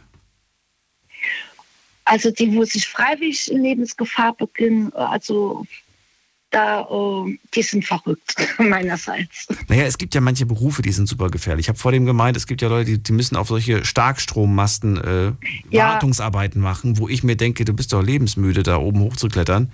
Das würde ich für kein Geld der Welt machen. Ähm, Ja, okay, das ist, ein, das ist in meinen Augen was anderes. Das ist jetzt, um Geld zu verdienen. Ja, macht ein Extremsportler auch. Der verdient auch Geld. Der verdient auch Geld. Und hat dann vielleicht sogar noch ein T-Shirt mit, mit einem großen äh, Energy Drink Sponsor, dann kriegt dann da erst recht Geld. Also ich glaube schon, dass man da auch Geld macht. Ja, aber gut, äh, mit dem Sport, äh, das ist jetzt wieder was anderes wie äh, mit diesem äh, Job. äh, Wie gesagt, weil äh, es gibt Jobs, die müssen, die müssen eigentlich gemacht werden, egal von wem. Aber ja, wenn Meinst diese du? Jobs nicht gemacht Aber bei den, bei den, bei den Sportsachen Wenn- ist es doch auch so. Ich, ich kenne zum Beispiel einen, der fährt immer so, wie heißt das denn? Ich glaube Motocross oder so heißt das. Und ähm, ja, mit dem, mit dem habe ich öfters mal gequatscht darüber und er sagt, egal wie oft er sich schon das Bein gebrochen, den Arm gebrochen oder auch äh, die Wirbelsäule angeknackst und was weiß ich was, trotzdem, der, der steigt sofort wieder drauf und macht da, da seine, seine, seine Kreise in der Ja. Luft und alle anderen denken, oh Gott, der muss nur einmal falsch hinfallen, dann ist er für den Rest seines Lebens, äh, kann er nicht mehr. Ja, okay, das ist dann seine Sache, aber äh, es, äh, es gibt, nee, äh, ich wollte jetzt nur damit sagen, es gibt auch, wie gesagt, die Jobs, die lebensgefährlich sind, aber irgendjemand muss die Jobs ja machen, weil sonst hätten wir keinen Strom oder sonst irgendwas. Weißt du, was ich ja, meine? ich weiß absolut, was du meinst und ich äh, würde sagen, dass man das auch so stehen lassen kann. Irgendwer muss es machen. Genau. Das ja. ist wohl wahr. Und genau aus dem Grund sitze ich hier im Studio, dann müsst ihr das nicht. aus Sicherheitsgründen. Claudia, vielen Dank, dass du angerufen hast. Alles Gute wünsche ich dir. Pass auf dich auf. Bis okay, bald. Tschüss. gleichfalls. Und danke nochmal für den Rückruf. So, ähm, wen haben wir in der nächsten Leitung? Pavel ist weg. Pavel hat es nicht nochmal probiert. Also vielleicht liegt es tatsächlich heute an der, an der Telefonleitung, weil es haben ja schon irgendwie zwei, drei heute gemeint, sie wären plötzlich weg gewesen. Dann verzeiht mir an dieser Stelle, äh, wenn ich euch da im Verdacht hatte, einfach aufzulegen. Wen haben wir denn da mit der äh, 8.0? Guten Abend. Hallo Daniel, hier ist Thilo Thilo, woher? Aus welcher Ecke? aus Heidelberg. Schön, dass du anrufst. Ja, danke, dass du mich nicht blockiert hast. Die letzten zweimal äh, habe ich dich nicht zu Wort kommen lassen, weil ich mir eine Rede überlegt habe. Aber diesmal ist anders. Diesmal habe ich eine Geschichte zu erzählen, und zwar eine gefährliche Polizeigeschichte. Das ist bestimmt interessant. Leg los. Okay, ähm, es war im September 2019. Da habe ich einen Brief gekriegt vom Gesundheitsamt hier in Heidelberg. Ich soll vorbeikommen zum, ich weiß nicht, ich soll einfach vorbeikommen. Und ähm, ich muss dazu sagen, ich spiele World of Warcraft und da ist man in einem internationalen Chat, also die ganze Welt, die halt da online sind, können, können mitlesen. Und da schreibe ich öfters mal über, ja, was mir hier passiert. Und da wollte ich dokumentieren, was da beim ähm, Gesundheitsamt passiert. Also habe ich meinen Laptop mitgenommen und die externe Webcam und wollte aufnehmen, was die ja, mir für Fragen stellt. Also die, die haben immer äh, so einen so Standardfragebogen, der Suggestivfragen hat. Das muss ich vielleicht kurz erklären. Also to suggest heißt vorschlagen. Eine von den Fragen ist zum Beispiel, wie viel Bier trinken Sie am Tag? Und die äh, Frage suggeriert schon, dass man jeden Tag Bier trinkt, also Alkoholiker ist und so weiter. Und das wollte ich halt dokumentieren. Ähm, da wollte die, die Ärztin vom Gesundheitsamt nicht mitmachen. Hat gesagt, äh, ich darf Notizen machen, aber das ist ja Quatsch, das kann ich mir auch merken. Jedenfalls äh, haben wir dann abgebrochen. Aber ich habe noch ein Foto von ihr gemacht auf, äh, mit meinem Handy und noch ein paar weitere Fotos im, im Gesundheitsamt. Jedenfalls haben die die Bullen gerufen deshalb. Und ähm, ja, ich habe dann vor dem Gesundheitsamt, wo ich dann verhaftet, ähm, da war dann noch einer da, der, der, ähm, den ich von der Klapse kannte. Und ähm, der war anscheinend vor mir dran. Also ich kann mir vorstellen, dass die, ähm, dass die irgendwie Leute für die Klapse gesucht haben. Keine Ahnung. Also ich weiß nicht, warum das Gesundheitsamt mir geschrieben hat. Jedenfalls habe ich dann da meinen Laptop aufgebaut mit externer Kamera und habe die Verhaftung gefilmt und ähm, wurde in die Klapse gesperrt für vier Wochen.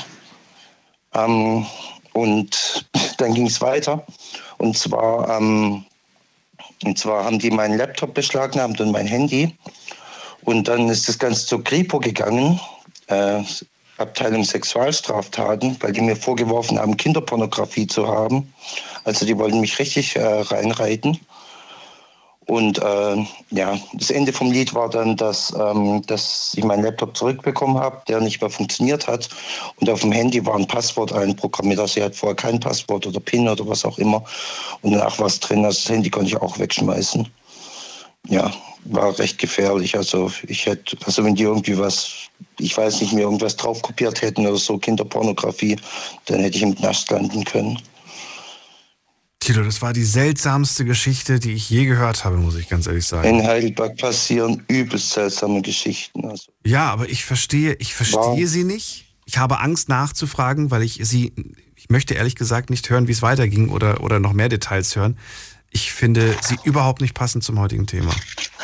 Ja, wegen Gefahr halt. Also, also das war schon gefährlich. Ich hätte ohne Witz im Knast landen können.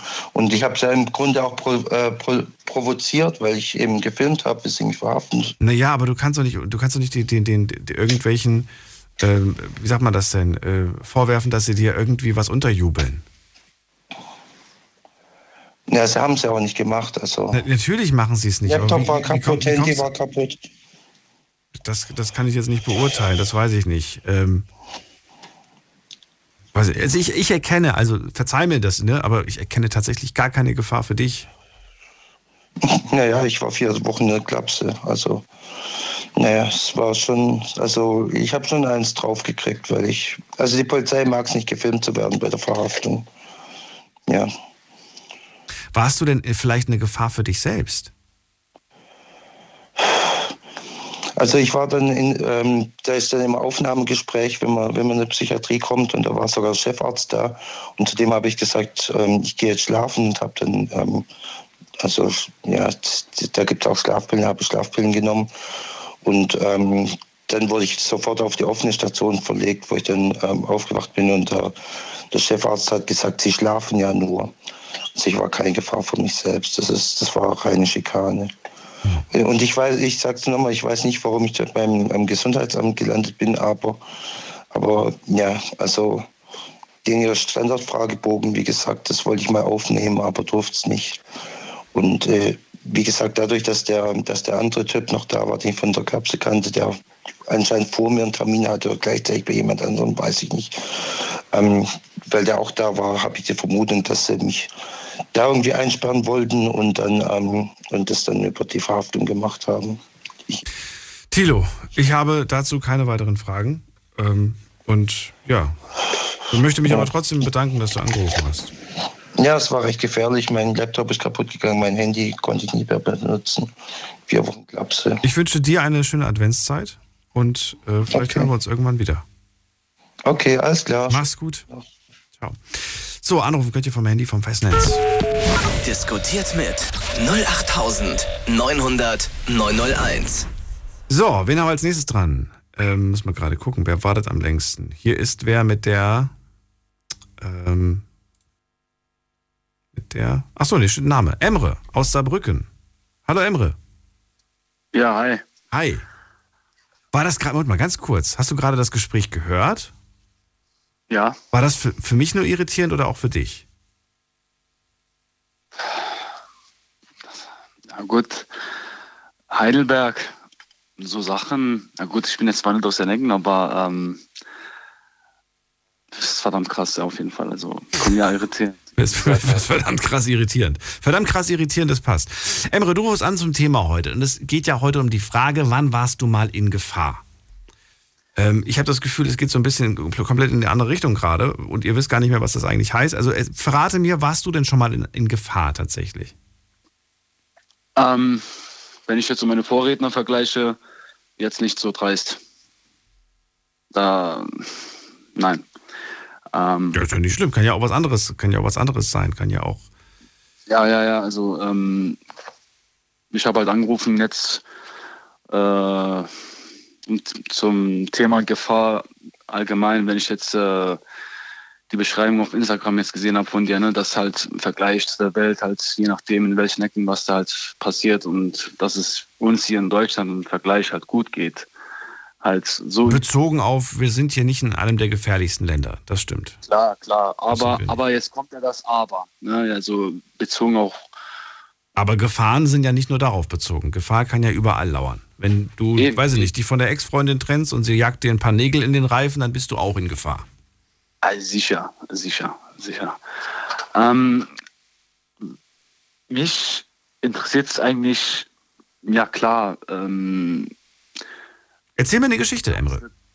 Ja, die Anschläge, sage ich mal jetzt, mich interessieren dazu halt die Anschläge wie damals in Hanau, oder der Anschlag auf dem Breitscheidplatz in Berlin, wo jetzt halt wir uns halt fragen, ne, wie sicher sind wir halt hier in Deutschland? Ne? Das war aber keine Gefahr, das war Mord, was da passiert ist. Da braucht man oder nicht drüber reden. Emre, aber es geht ja um deine Story. Ich möchte von dir heute wissen, nicht was du Schönes gelesen hast oder so, sondern tatsächlich, was du selbst erlebt hast. Wann warst du selbst mal in Gefahr? Eine gefährliche Situation, in der du warst?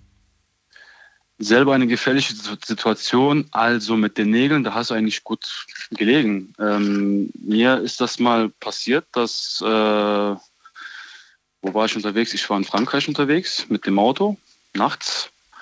Und ähm, ja, äh, anscheinend, ich habe mir bis heute, bereue ich das irgendwie, konnte ich das Kennzeichen nicht merken von meinem Vorfahrer.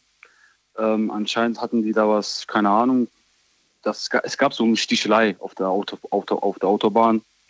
Und ähm, hat man auch schon ein bisschen gemerkt jetzt in dem Fall, ne, okay, die haben jetzt ein Problem mit mir, weil ich jetzt die überhole, die überholen mich, ich überhole die, ich, die überholen mich, äh, ich überhole die und ähm, keine Ahnung, wie das kam, Daniel, aber aus dem Nichts äh, sind mir halt die Reifen geplatzt. Glücklicherweise war das in der 80er-Zone. Und später hat sich das herausgestellt, ich hatte so eine ADAC Plus Versicherung, womit ich halt europaweit abgewickelt bin. Mhm. In dem Fall kam der nächste Abschlepper. Und ähm, ja, das war ja alles soweit kein Thema. Ne? Aber ähm, ja, da hat sich herausgestellt, dass ähm, ja, es tatsächlich Nägel waren, die eigentlich ja normalerweise auf der Autobahn jetzt auf der Fahrbahn jetzt nichts zu suchen haben. Ne? Aber wie? Wie kam wie es zu diesen Nägeln, frage ich mich gerade. Ja, eben. Also klar, es gab ja keinen festen Beweis. Ne, dadurch, aber Motiv lag halt da, dass halt äh, meine Vorfahrer jetzt in dem Fall, weil es war halt mitten in der Nacht. Ne, wahrscheinlich haben die sich halt gedacht, okay, wenn wir jetzt den Nägel auf die Fahrbahn fahren, werden wir jetzt diesen Kerl auf jeden Fall erwischen. Also die, die haben dich überholt, äh, zumindest laut deiner, dein, laut dem, was du dir vorstellst, laut deiner Version, werfen sie Nägel aus dem Auto, um dich Eben. zu ärgern, beziehungsweise um, um dir ja, doch, um, um, ja, eigentlich nicht ärgern, das ist ja eigentlich schon mehr als ärgern, das ist ja schon. Äh ja, eben, je nachdem, wie viel Geschwindigkeit ich ja. halt da gehabt hätte, ne, wäre es halt richtig schwierig ausgehen können, ne? Natürlich, klar. Das ist halt das, das ist halt der Punkt mit dem Thema Gefahr. Ähm, jetzt in Bezug. Äh, Hast du dir denn das Kennzeichen wenigstens gemerkt von denen? Leider nicht. Das ist es ja. In Frankreich sind noch die Kennzeichen komischerweise komisch. Also komischerweise komisch, okay. Ja, das ist ja keine Ahnung, ist ja richtig durcheinander mit dem Buch. Aber wer hat denn bitte schön, also waren da, steckten da in deinen Reifen mehrere Nägel oder war das nur ein einziger? Vier Stück hat man gefunden. Also die haben oh. einen ganzen Haufen gefunden. Okay. Also die haben, keine Ahnung, die haben halt äh, nachher hat sich das herausgestellt, die haben einen ganzen Haufen da auf die Fahrbahn geschmissen, weil natürlich ist halt die Polizei gekommen und die haben halt alles ab dem Tatort, sage ich mal, oder ab dem, ja, mit dem Tatort in dem Fall, der Tatort in dem Fall ist ja eigentlich der Zeitpunkt, wo ich halt jetzt erwähnt habe, okay, da habe ich angefangen so ne, zu tanzen mit dem Auto. So, die Polizei hat sich halt ab der Stelle so quasi ähm, mal nach 500 Meter oder keine Ahnung, 500 oder 600 Meter nach hinten halt alles so abgeregelt mhm. und halt mal da so analysiert, so okay, was haben wir jetzt in dem Bereich? Wie viele Nägel sind das? Wie viel davon hat der Fahrer halt erwischt? Ich wollte gerade sagen, weil das, diese Nägel, die erwischen ja nicht nur dich, die erwischen ja auch alle, die hinter dir quasi fahren. Ja, eben. Aber wie gesagt. Warst du der Einzige mit Nägeln im Reifen oder waren da noch mehr? Theoretisch müssen ja noch mehr Autofahrer mit, mit Nägeln gelandet sein. Das ist halt die Frage, ich weiß gar nicht, ähm, das ist halt quasi hinter, hinter einer Kurve passiert. Ähm, ich, bekam, ich kam ins Schleudern und habe direkt darauf halt die Polizei angerufen. Also in dem Fall die Notruf, den Notruf. Die ist auch, äh, das war eine andere Nummer als hier in Deutschland auf jeden Fall. Und ähm, ja, und äh, glücklicherweise waren ich schon nach fünf Minuten da. Und ähm, glücklicherweise, ich glaube, also zwischen der Ankunftszeit der Polizei und das, was mir passiert ist, ist kein anderer Autofahrer vorbeigefahren. Und dazu kommt noch, dass die Polizei, dadurch, dass ich ja denen halt erwähnt habe, okay, mir ist halt was passiert, haben die wahrscheinlich halt, ne, sind die halt wahrscheinlich mit Vorsicht da irgendwie, keine Ahnung, angekommen. So, dass die halt irgendwie die Nägel halt nicht erwischt haben. Was ich halt bis heute irgendwie auch nicht so richtig glauben kann. Also Glück hatten die auf jeden Fall sehr. Aber ähm, ja, ähm, wie gesagt, vier Reifen, vier, vier Reifen sage ich, vier Nägel waren es auf jeden Fall. Und das ist in Frankreich passiert oder in Deutschland? Frankreich. Okay. Und wie hast du dich verständigt mit der Polizei?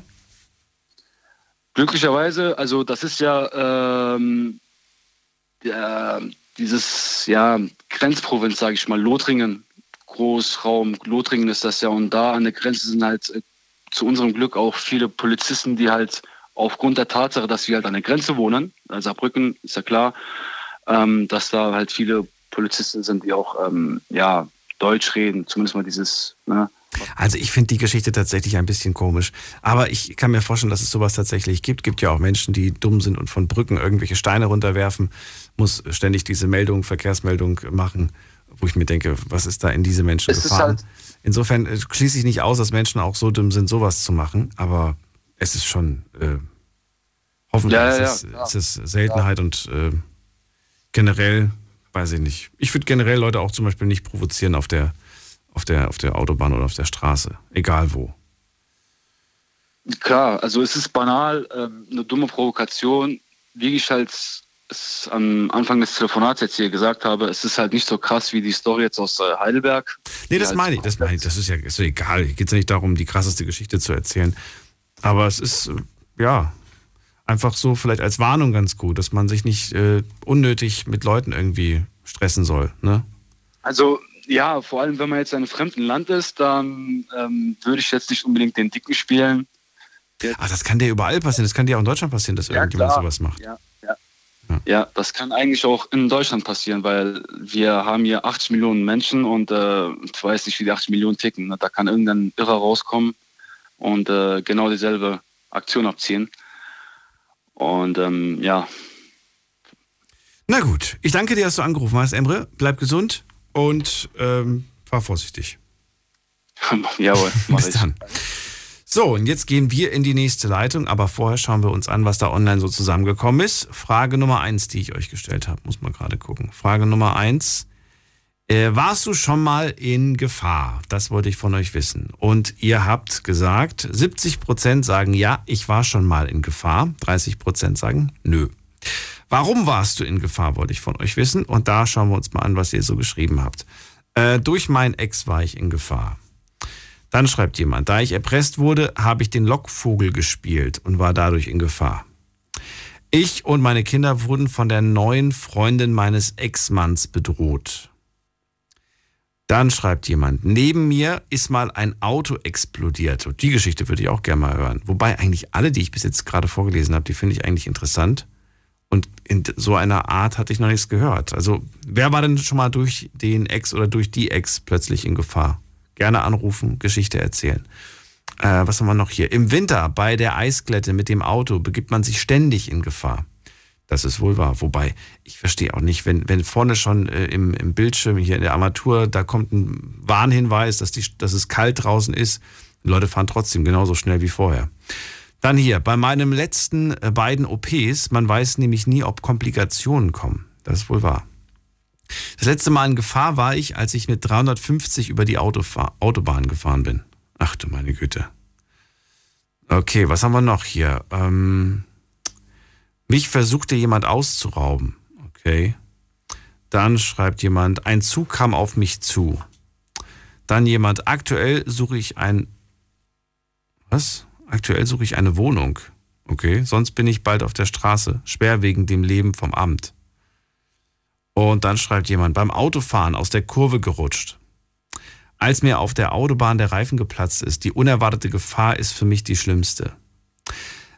Ich finde ganz interessant, dass bei Gefahr viele heute auch erzählt haben, dass sie nicht nur in einer gefährlichen Situation waren, sondern diese gefährliche Situation dann auch zu einer echten Gefahr wurde und dann auch zu einem körperlichen oder psychischen oder wie auch immer Schaden wurde.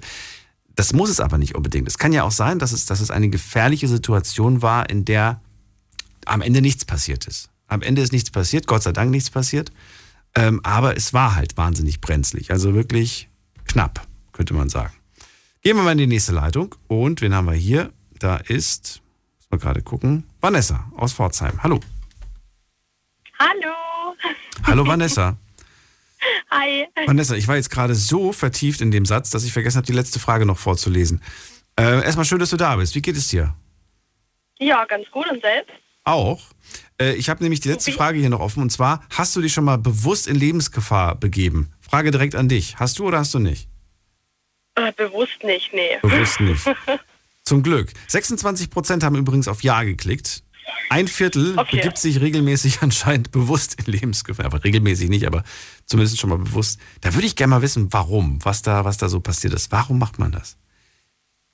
Ja gut, aber ich, ich denke mal, das ist ähm, das, was du gerade ganz gut vorgelesen hast, im meistens eigentlich auf der Autobahn. Da begibt man sich ja auch ganz bewusst äh, auf die Gefahr, wenn man dann ähm, keine, ähm, kein Tempolimit mehr hat und man dann ordentlich dann über die Autobahn heizt.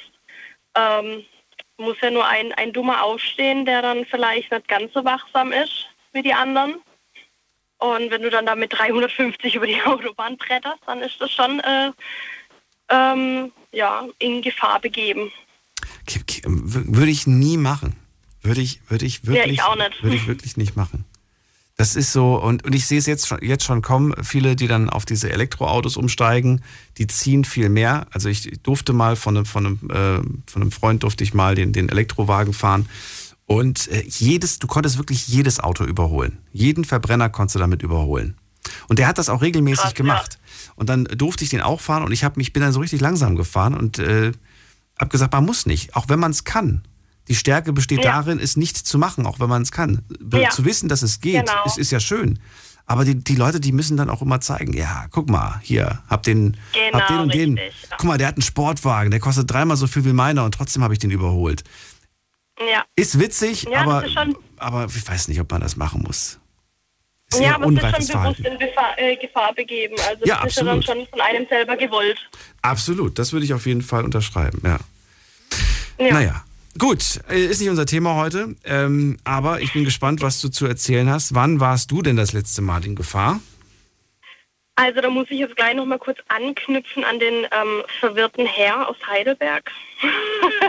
Und zwar das, also das, deswegen habe ich auch angerufen, weil ich komme ja ursprünglich eigentlich aus der Justiz und ähm, deswegen war das dann auch alles, ähm, ja, also muss ich auch ganz klar sagen, also sehr verwirrend und sehr ähm, alles sehr, sehr, sehr seltsam. Ähm, aber das ist halt auch einfach schon das Thema. Ähm, Ich, ich sah jetzt persönlich keine Gefahr, Gefahr. für ihn. Er hat zwar gesagt, äh, da hätte man mir irgendwelche Bilder und Videos unterjubeln können, Ja, aber diese Gefahr sah ich für ihn nicht. Deswegen verstehe nee, ich nicht. nee. In meinen Augen war er in Deswegen- keiner gefährlichen Situation.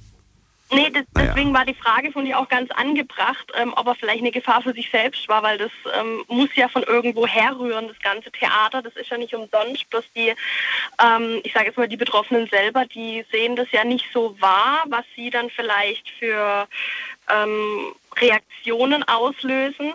Ähm, ja, deswegen, also es war alles sehr ähm, ja, sehr verwirrend und sehr, ähm, sehr, sehr seltsam. Aber ja, genau das ist ja das Ding, äh, das Ding, also das einfach in der Justiz, wenn du da in der Justiz arbeitest, also ich habe ja beim Amtsgericht gearbeitet und ähm, war ja da auch auf mehreren Stationen sozusagen und da ist mir ja dann auch einfach, du bist ja ständig in Kontakt mit solchen Betroffenen oder mit Verurteilten oder mit, mit sonstigen Leuten und ähm, gerade wenn es dann ich meine, die meisten, ja, die wissen, was sie gemacht haben und ähm, die nehmen das dann auch so hin oder wissen, ja, gut, ich wurde erwischt, dann werde ich dafür bestraft. Aber dann gibt es auch so andere Leute, wie der Herr jetzt am Telefon, der das nicht so ganz nachvollziehen konnte, offensichtlich. Und ähm, ja, mit denen muss man sich dann halt auseinandersetzen. Und da gibt es dann ganz, ganz, da kann, kann ich dir, ich weiß nicht, ich glaube, tausend Geschichten erzählen.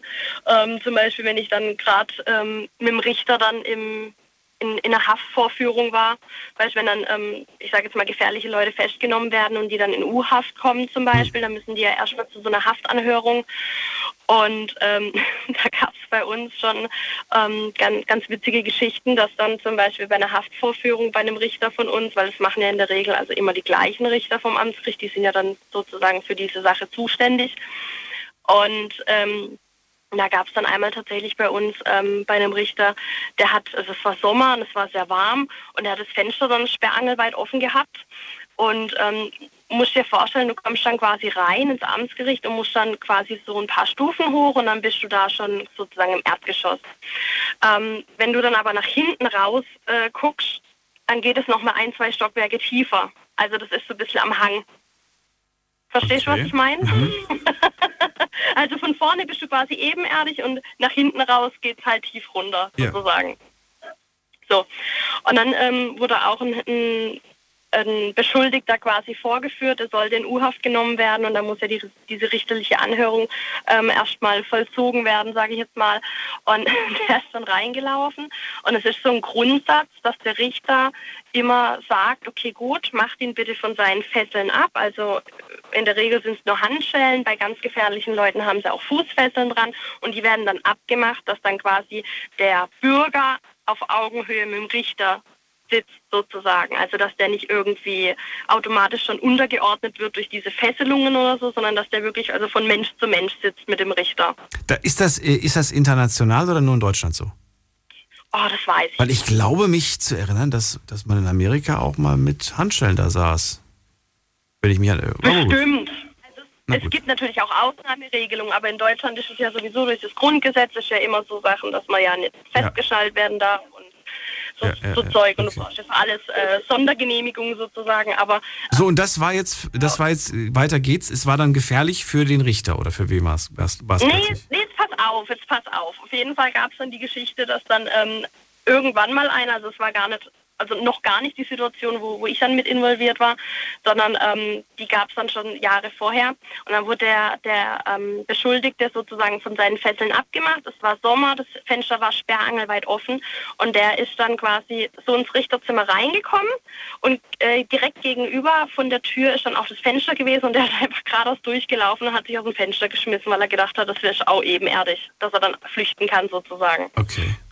War da, war da nicht so, der ist dann da in den Hecken gelandet und der hat sich dann auch, glaube ich, was gebrochen gehabt und so und den konnten wir dann auch schnell wieder äh, festnehmen. Ähm, genau, aber dann gab es dann Jahre später dann die Situation mit mir, dass ich dann auch in so einer Haftvorführung äh, dann war äh, mit diesem gleichen Richter und es war wieder Sommer und er wollte wieder das Fenster öffnen, weil es einfach zu warm war und das Gebäude sehr alt war und es keine Klima gab. Ähm, und dann hat er tatsächlich der Richter mich gebeten, dass ich mich vor das Fenster stelle, falls ich wieder ein Beschuldigter durchs Fenster schmeißen will. Äh, Und ich sage jetzt nein. mal, Ja, aber, aber jetzt, jetzt, mal, jetzt mal nur theoretisch, mein Kopfkino. Da springt jemand und du und der zieht dich aus Versehen mit. ja, ich bin halt eine kleine 1,64 Meter große Frau. Also ich weiß jetzt nicht, was ich dagegen hätte ausrichten sollen oder wen er damit einschüchtern hätte wollen, dass ich da vor dem Fenster stehe. Also das sind so Situationen und solche Situationen kommen halt wirklich echt regelmäßig vor. Also da war ich auch mal auf einer anderen Station, gerade äh, zum Beispiel auf der Staatsanwaltschaft, die Vollstreckungsabteilung. Das ist ja dann die Abteilung, die dann quasi die Ri- Gerichtsurteile vollstreckt, wo dann quasi, wenn jemand äh, eine Gefängnisstrafe bekommen hat, äh, den Haftbefehl rausschickt oder wenn es eine Geldstrafe ist, dann diesen, diesen ähm, Bescheid, äh, dass man jetzt halt die Geldstrafe zahlen muss und so an die Landesoberkasse und so Zeug. Und ähm, da kommen dann halt natürlich auch regelmäßig Leute angedappt, ganz klar, weil äh, die verstehen das dann nicht oder die wollen das dann nicht zahlen oder sagen dann, äh, das ist doch viel zu viel oder sie wollen eine Ratenzahlung oder wie auch immer. Und das sind dann auch mal wirklich zwei, ähm, ja, also es war dann schon, ja, die waren dann schon sehr aggressiv, sind dann zwei Männer gekommen und ich bin dann mit einer Kollegin alleine im Zimmer gesessen, ähm, was ja auch jetzt nicht unüblich ist. Und ähm, die sind dann wirklich, also so wirklich zwei Schränke von Männern sind dann da reingekommen. Und der eine hat sich schon wirklich dann, also sind reingekommen, ha- haben sich schon wirklich so, so vor der Tür positioniert und der eine ist schon wie so ein Schrank. Also der hat uns wirklich schon den Fluchtweg abgeschnitten durch die Tür. Und der andere hat dann bei uns dann quasi im Büro rumgezetert. Und ähm, da hat man dann halt auch schon überlegt, okay gut, wie kommen wir hier raus, wenn der jetzt wirklich, weil es, es ist nicht unüblich, dass dann wirklich die, die Mitarbeiter dann angegriffen werden oder dass dann irgendwelche spitzen Gegenstände dann ähm, genommen werden. Deswegen hat man auch die Anweisung quasi, ähm, Scheren und ähm, sonstiges spitzes Zeug dann auch wirklich in den Schubladen zu lassen, dass die nicht offen auf dem Schreibtisch rumliegen oder so, dass dann wirklich, wenn einer sich so aufregt über sämtliche Strafen oder sonstiges, dass der halt einfach nicht in Versuchung kommt. Hat man da diesen Gedanken ähm, nur bei denen, die wirklich was Großes, Schlimmes angestellt haben? Oder ist die Gefahr auch bei denen, die kleine Sachen gemacht haben? Die Gefahr ist tatsächlich immer und ich muss Immer. auch sagen, Egal, ob es groß oder klein ist, du weißt nicht, wie die Leute Ja. ticken. Ach so. Genau, das, das Problem, also was ich halt einfach schon beobachtet habe, ist halt wirklich auch, wenn du ähm, gerade dann Menschen hast, die dann ähm, aus, ähm, aus einem sozial schwächeren Bereich kommen oder ich sage jetzt mal gerade die ähm, ausländischen Mitbürger, die dann halt einfach nicht so gut Deutsch verstehen und die dann halt, die haben dann mal was geklaut oder die fahren schwarz oder also wirklich auch relativ banale Sachen und die verstehen dann nicht, warum sie dann in Anführungsstriche so viel Geld zahlen sollen an den Staat als Geldstrafe, so auf die Art. Und dann ist das wirklich schon so ein, so ein, so ein Triggerpunkt, wo die dann wirklich schon ausflippen. Krass. Und wo die dann auch wirklich blöd werden können und wirklich dann ähm, sich dann auch irgendwie wieder diskriminiert fühlen vom Staat oder sonstiges. Und dann kommen dann halt so, solche Sätze dann zustande wie von wegen, hat die haben mir doch nur was untergeschoben und so schlimm war es doch gar nicht und ziehen mich ab und äh, deutsche Staat, Rechtsstaat, ein Scheiß drauf oder so. Also ähm, gibt's halt wirklich, also ja, also ich habe es tatsächlich beobachtet, wenn Leute wirklich aus sozial schwächeren Schichten kommen, die dann eh nicht so das Geld haben, sage ich jetzt mal, um die Geldstrafe zu bezahlen. Aber genau das ist ja der Punkt. Geldstrafen sind ja rein gesetzlich daran angepasst an deine Einkommensverhältnisse. Mhm. Und wenn du weniger verdienst, klar, dann hast du einfach äh, niedrigere Tagessätze ähm, oder Tagessatzhöhen. Und wenn du mehr verdienst, dann, halt- dann sind die höher. Und, Auf ähm, der einen Seite ist das, ist das zwar äh, nach, nach, ne, nachvollziehbar, auf der anderen Seite ist es irgendwie auch wieder so, weiß ich nicht, ob, das, ob ich das gerecht finde. Ich verstehe zwar, und du hast ja auch irgendwo recht, gerade wenn jemand wenig hat, ne? Aber wenn jemand viel hat, bei dem noch mehr zu nehmen, finde ich irgendwie komisch. Man muss irgendwo ja, auch ein Limit halt bei haben. den Geld, also ja gut, ja, hat es ja auch auf jeden Fall. Also Limits gibt es ja immer. Ach so, Aber okay. es ist halt wirklich. Ich dachte Ja, schon. ja, also das. Nee, nee, nee, das setzt sich äh, einmal aus den Einkommensverhältnissen zusammen, wie hoch der Tagessatz ist. Also äh, beispielsweise, du klaust jetzt was und du verdienst jetzt wirklich, äh, bist jetzt da wirklich an der, an der ähm, Armutsgrenze? An der Armutsgrenze, Okay. sage ich jetzt mal. Ähm, dann ist eine Tagessatzhöhe nur 5 Euro. Und das Maximale, genau, die maximale Höhe wäre dann Oh, theoretisch. das weiß ich gar nicht. Theoretisch wäre sie Rein jetzt oh, vielleicht 30. Oder mehr? sagen wir es jetzt mal so. Ja, nee, mehr tatsächlich. Mehr sogar. Also oh Gott, jetzt- okay. Ja, ja. Aber wenn du jetzt mal, ich weiß ja, der Marco Reus zum Beispiel, der Fußballer vom Ja. BVB, der war doch auch schon mal da, ich weiß nicht, was der gemacht hat, fahren ohne Führerschein oder keine Ahnung. Ja. Und der hat ja dann auch eine Tagessatzhöhe, glaube ich, von 30.000 Euro gehabt oder so. Okay. Das ist, äh, das ist Ja, aber der- ordentlich. Der verdient halt seine Million. Ja, aber trotzdem. Klar, wenn man viel verdient, da hält natürlich immer, äh, Klar. immer natürlich der nee, Staat also die Hand die. Tagessatzhöhe ist Hm. limitiert. Das Limit kenne ich jetzt gar nicht, wie, also wie weit es geht, ob das bis 50.000 geht oder höher oder niedriger, weiß ich jetzt nicht. Aber es geht dann halt auch um die Straftat, die du begangen hast. Und danach richten sich dann die Tagessätze, also wie viele Tagessätze du A 5 Euro beispielsweise bezahlen musst. Mama, interessant, das zu hören. wie schlimm es ist. Ja. ja. Und dann danke ich dir auf jeden Fall auch für deine Geschichte. Hoffe, dass du gesund durch die Weihnachtszeit jetzt kommst. Und vielleicht Ja, hört man sich auch. irgendwann wieder. Stell dich nicht vor offene Fenster. Das solltet ihr generell nicht machen. Nein. Nein. Und äh, ja, tu ich. Ich kenne das. Ich bin, ich habe, ich habe zwar einen Balkon, ja, aber ich stelle mich nie an den Rand vom Balkon. Nie. Ich betrete den maximal. kommt ich, also es gibt Leute, die, die sich da so überbeugen über den Balkon, würde ich niemals machen. Ich bin da einfach, ich habe da einfach nee. Höhenangst. Höhenangst. Ich würde mich niemals über den Balkon beugen. Na gut, alles Gute dir. Bis bald, Vanessa. Tschüss. Ja, bis dann. Tschüss. So, jetzt geht's weiter. Wir haben nicht mehr so viel Zeit, aber wir gucken mal, wenn der nächsten Leitung ist. Mit der Endziffer 9. Ja, 9. Ich habe hier nur eine 9. Das muss reichen. 9-9. Oder 9-9. Gut. Hallo, wer da woher? Isabel. Isabel. Isabel, woher? In der Nähe von Weinheim. Hei, äh, so äh, Hippinghain. Schön, dass du anrufst. Ich bin Daniel. Wir reden über gefährliche Situationen, in denen wir waren. Erzähl. Mm, oh, ich bin schon angefahren, so, so ungefähr. Äh, hast du mir erwischt mit Schokolade im Mund? Sorry. Ach so. Weil äh, äh, äh, ich weiß doch nicht, was gefährlich ist. Also, mir sind so viele Sachen passiert seit meiner Kindheit. Also äh, ich habe schon äh, äh, gefahren, schon mit Motorroller in Spanien, habe ich schon fast äh, über die Brücke schon gesprungen. Aber das ist einmal, äh, ähm, aber das, ähm, da habe ich schon äh, dummerweise selber gemacht. Ja, Bist du noch dran? ja aber ich verstehe es gerade nicht. Was, was hast du selber gemacht? Ja, weil ich wollte Gas geben. Ach so, mit dem Roller. Ich, Was für ein Roller war Ja, das? War, das, war ja, das diese Stehroller, ja, wo man drauf konnte- steht? Oder Sitzroller? Bitte? War das die Roller, wo man steht oder wo man sitzt?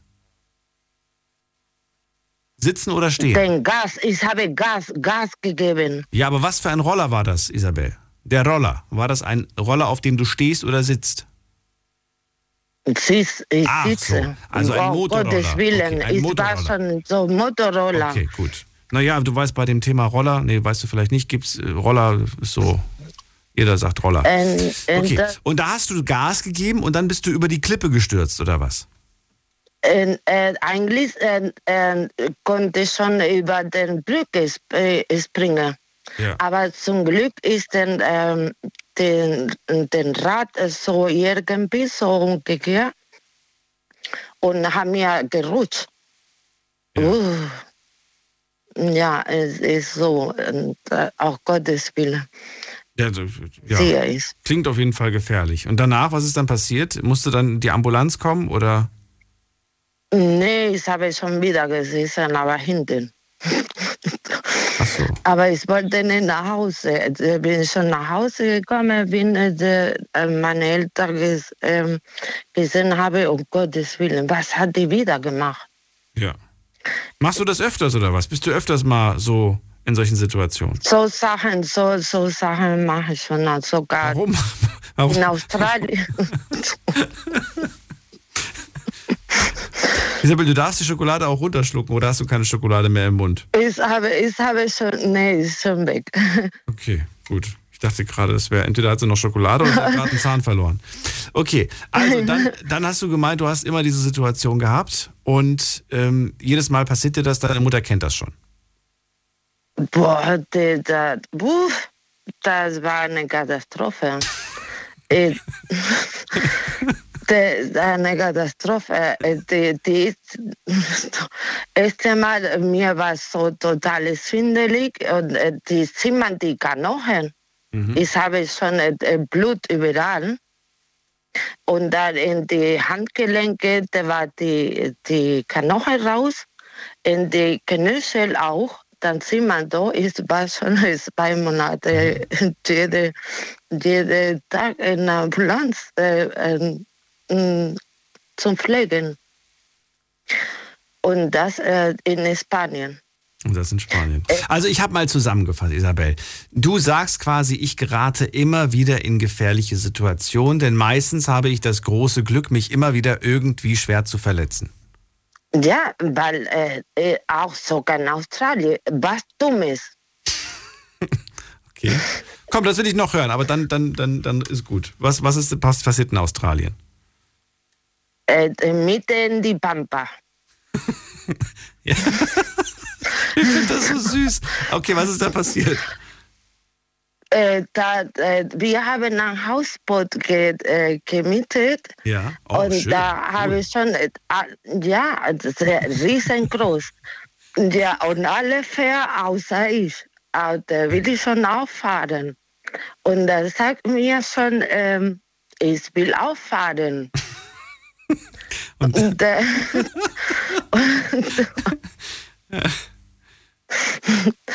und ja, toll, da kommt mir, mir vor äh, meine Augen ein Berg. Und der Wasser. Oh Gott, das ist Ich eigentlich weiß nicht lustig. Äh, Ja, das sagen die mir alle. Aber wirklich gefährlich. Ja. Äh, da, äh, wirklich. Äh, aber ist, wie ich schon erzähle, ist so wie lustig. Und was, aber was ist dann passiert? Dann bist du, bist du mit dem, mit dem Hausboot gegen den Berg gefahren. Ne, Den Hausboot. Hausboot. Das ist ein riesen Hausboot. Die hat sogar zwei Terrasse. Und ich sage schon, äh, wo soll ich schon gehen? Links oder rechts? Und Sei mir nicht böse. Ich, ich stelle mir das gerade vor und das ist für mich eine, ja, eine unerträgliche Situation, wie ich mir das gerade vorstelle. ja, und unter dem Wasser sind Bäume, die wasen Bäume da. Äh, äh, unter dem Wasser, so scheinbar, da war schon unter äh, Wasser früher schon Leben. Ja. Bei diesen Bäume. Ich weiß doch nicht, ich erinnere mich nicht. Aber das gibt es tatsächlich und ich finde, das sieht sehr schön aus, aber natürlich ist es gefährlich. Aber ich finde, das sieht interessant aus. Ja, ja, aber da habe ich schon, äh, meine Schwager, der ist äh, U-Boot-Designer. und U-Boot-Designer? Austral ja, und der sagt, der Einzige, der Deutsch kann, der sagt geradeaus. Geradeaus. Okay. Ja, ich kann doch nicht geradeaus. Ja. Aber vielleicht, vielleicht weiß der, wusste der, dass das vielleicht die beste Option ist.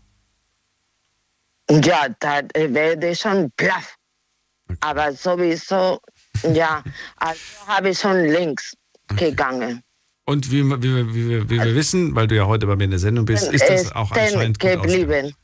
Okay. Ist stehen geblieben. Sie, mein Sand ist stehen geblieben. Okay.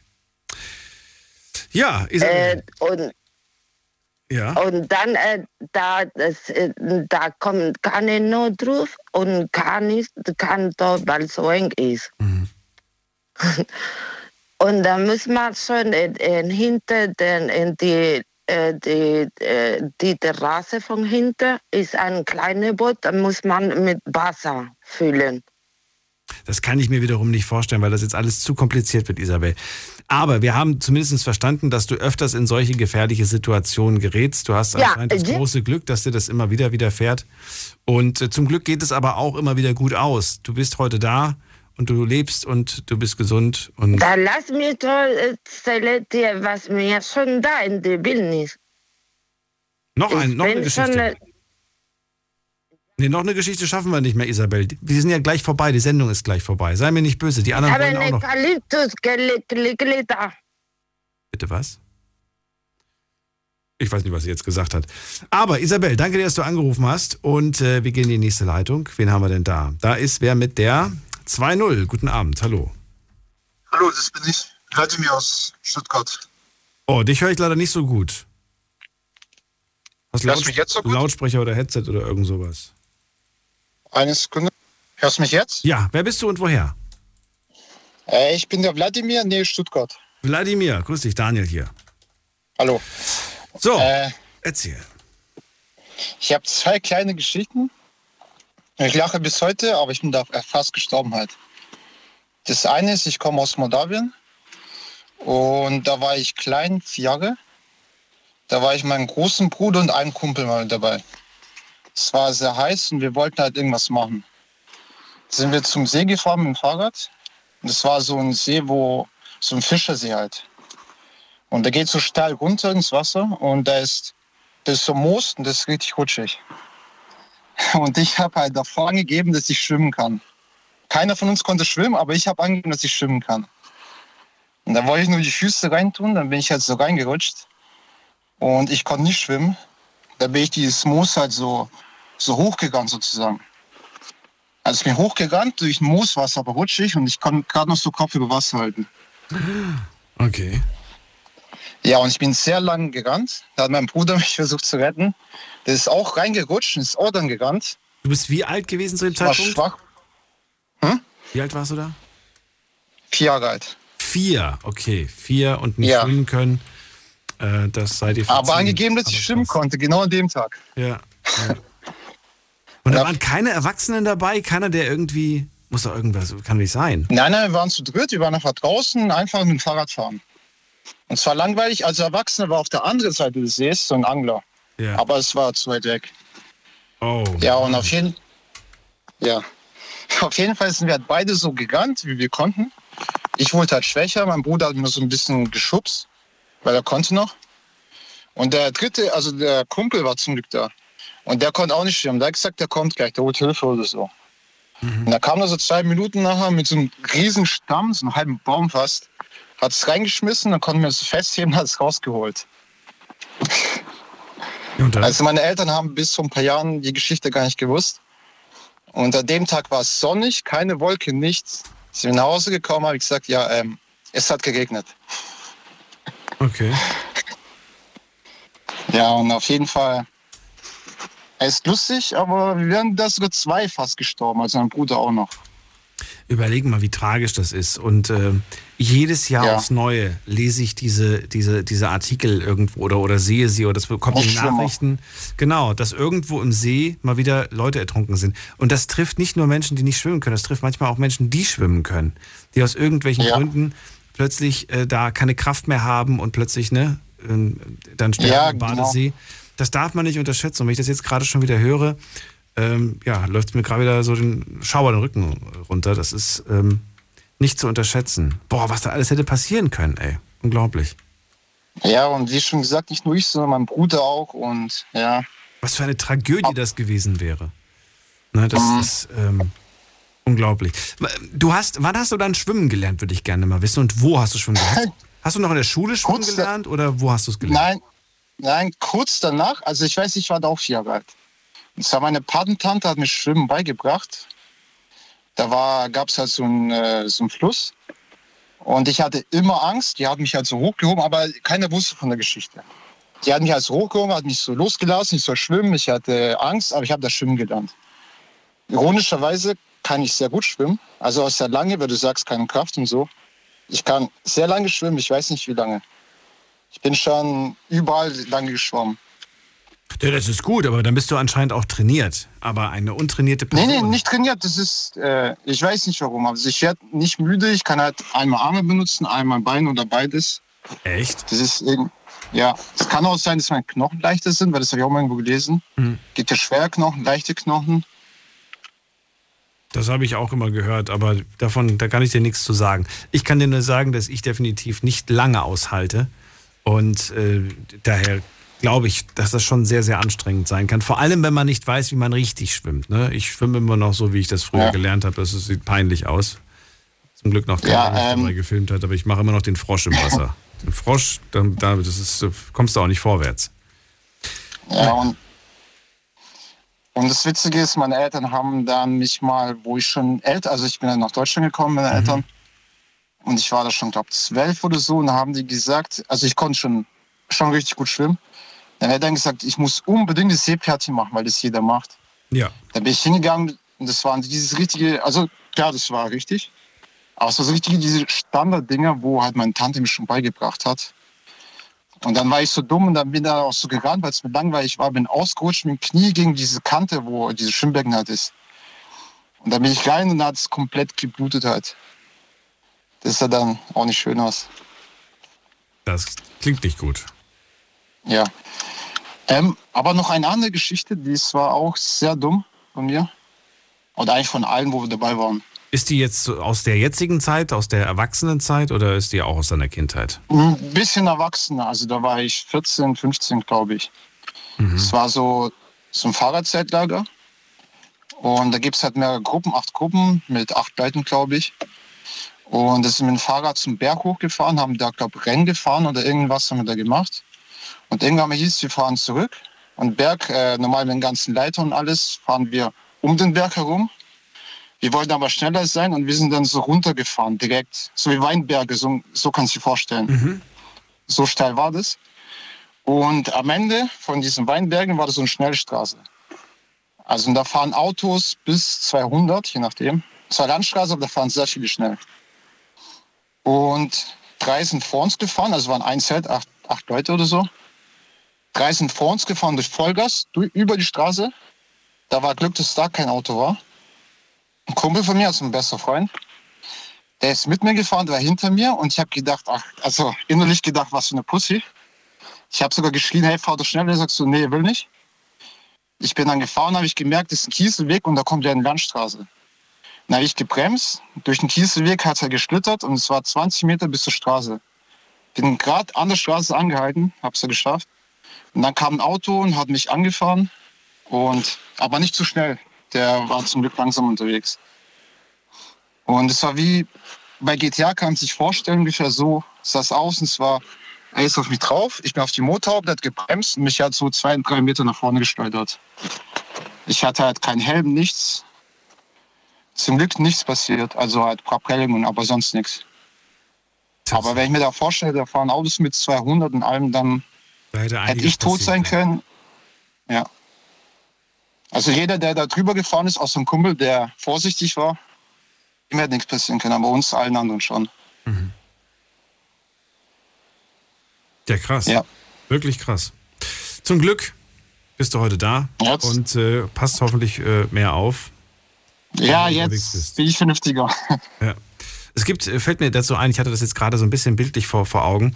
Ähm, wie gesagt, ich gehe ja gerne im Sommer und auch im Frühling und Herbst, nur im Winter, wenn es richtig kalt ist, da gehe ich nicht wandern, weil da kann es auch richtig glatt werden. Äh, gerade wenn du irgendwelche Ja. Felsen hochgehst.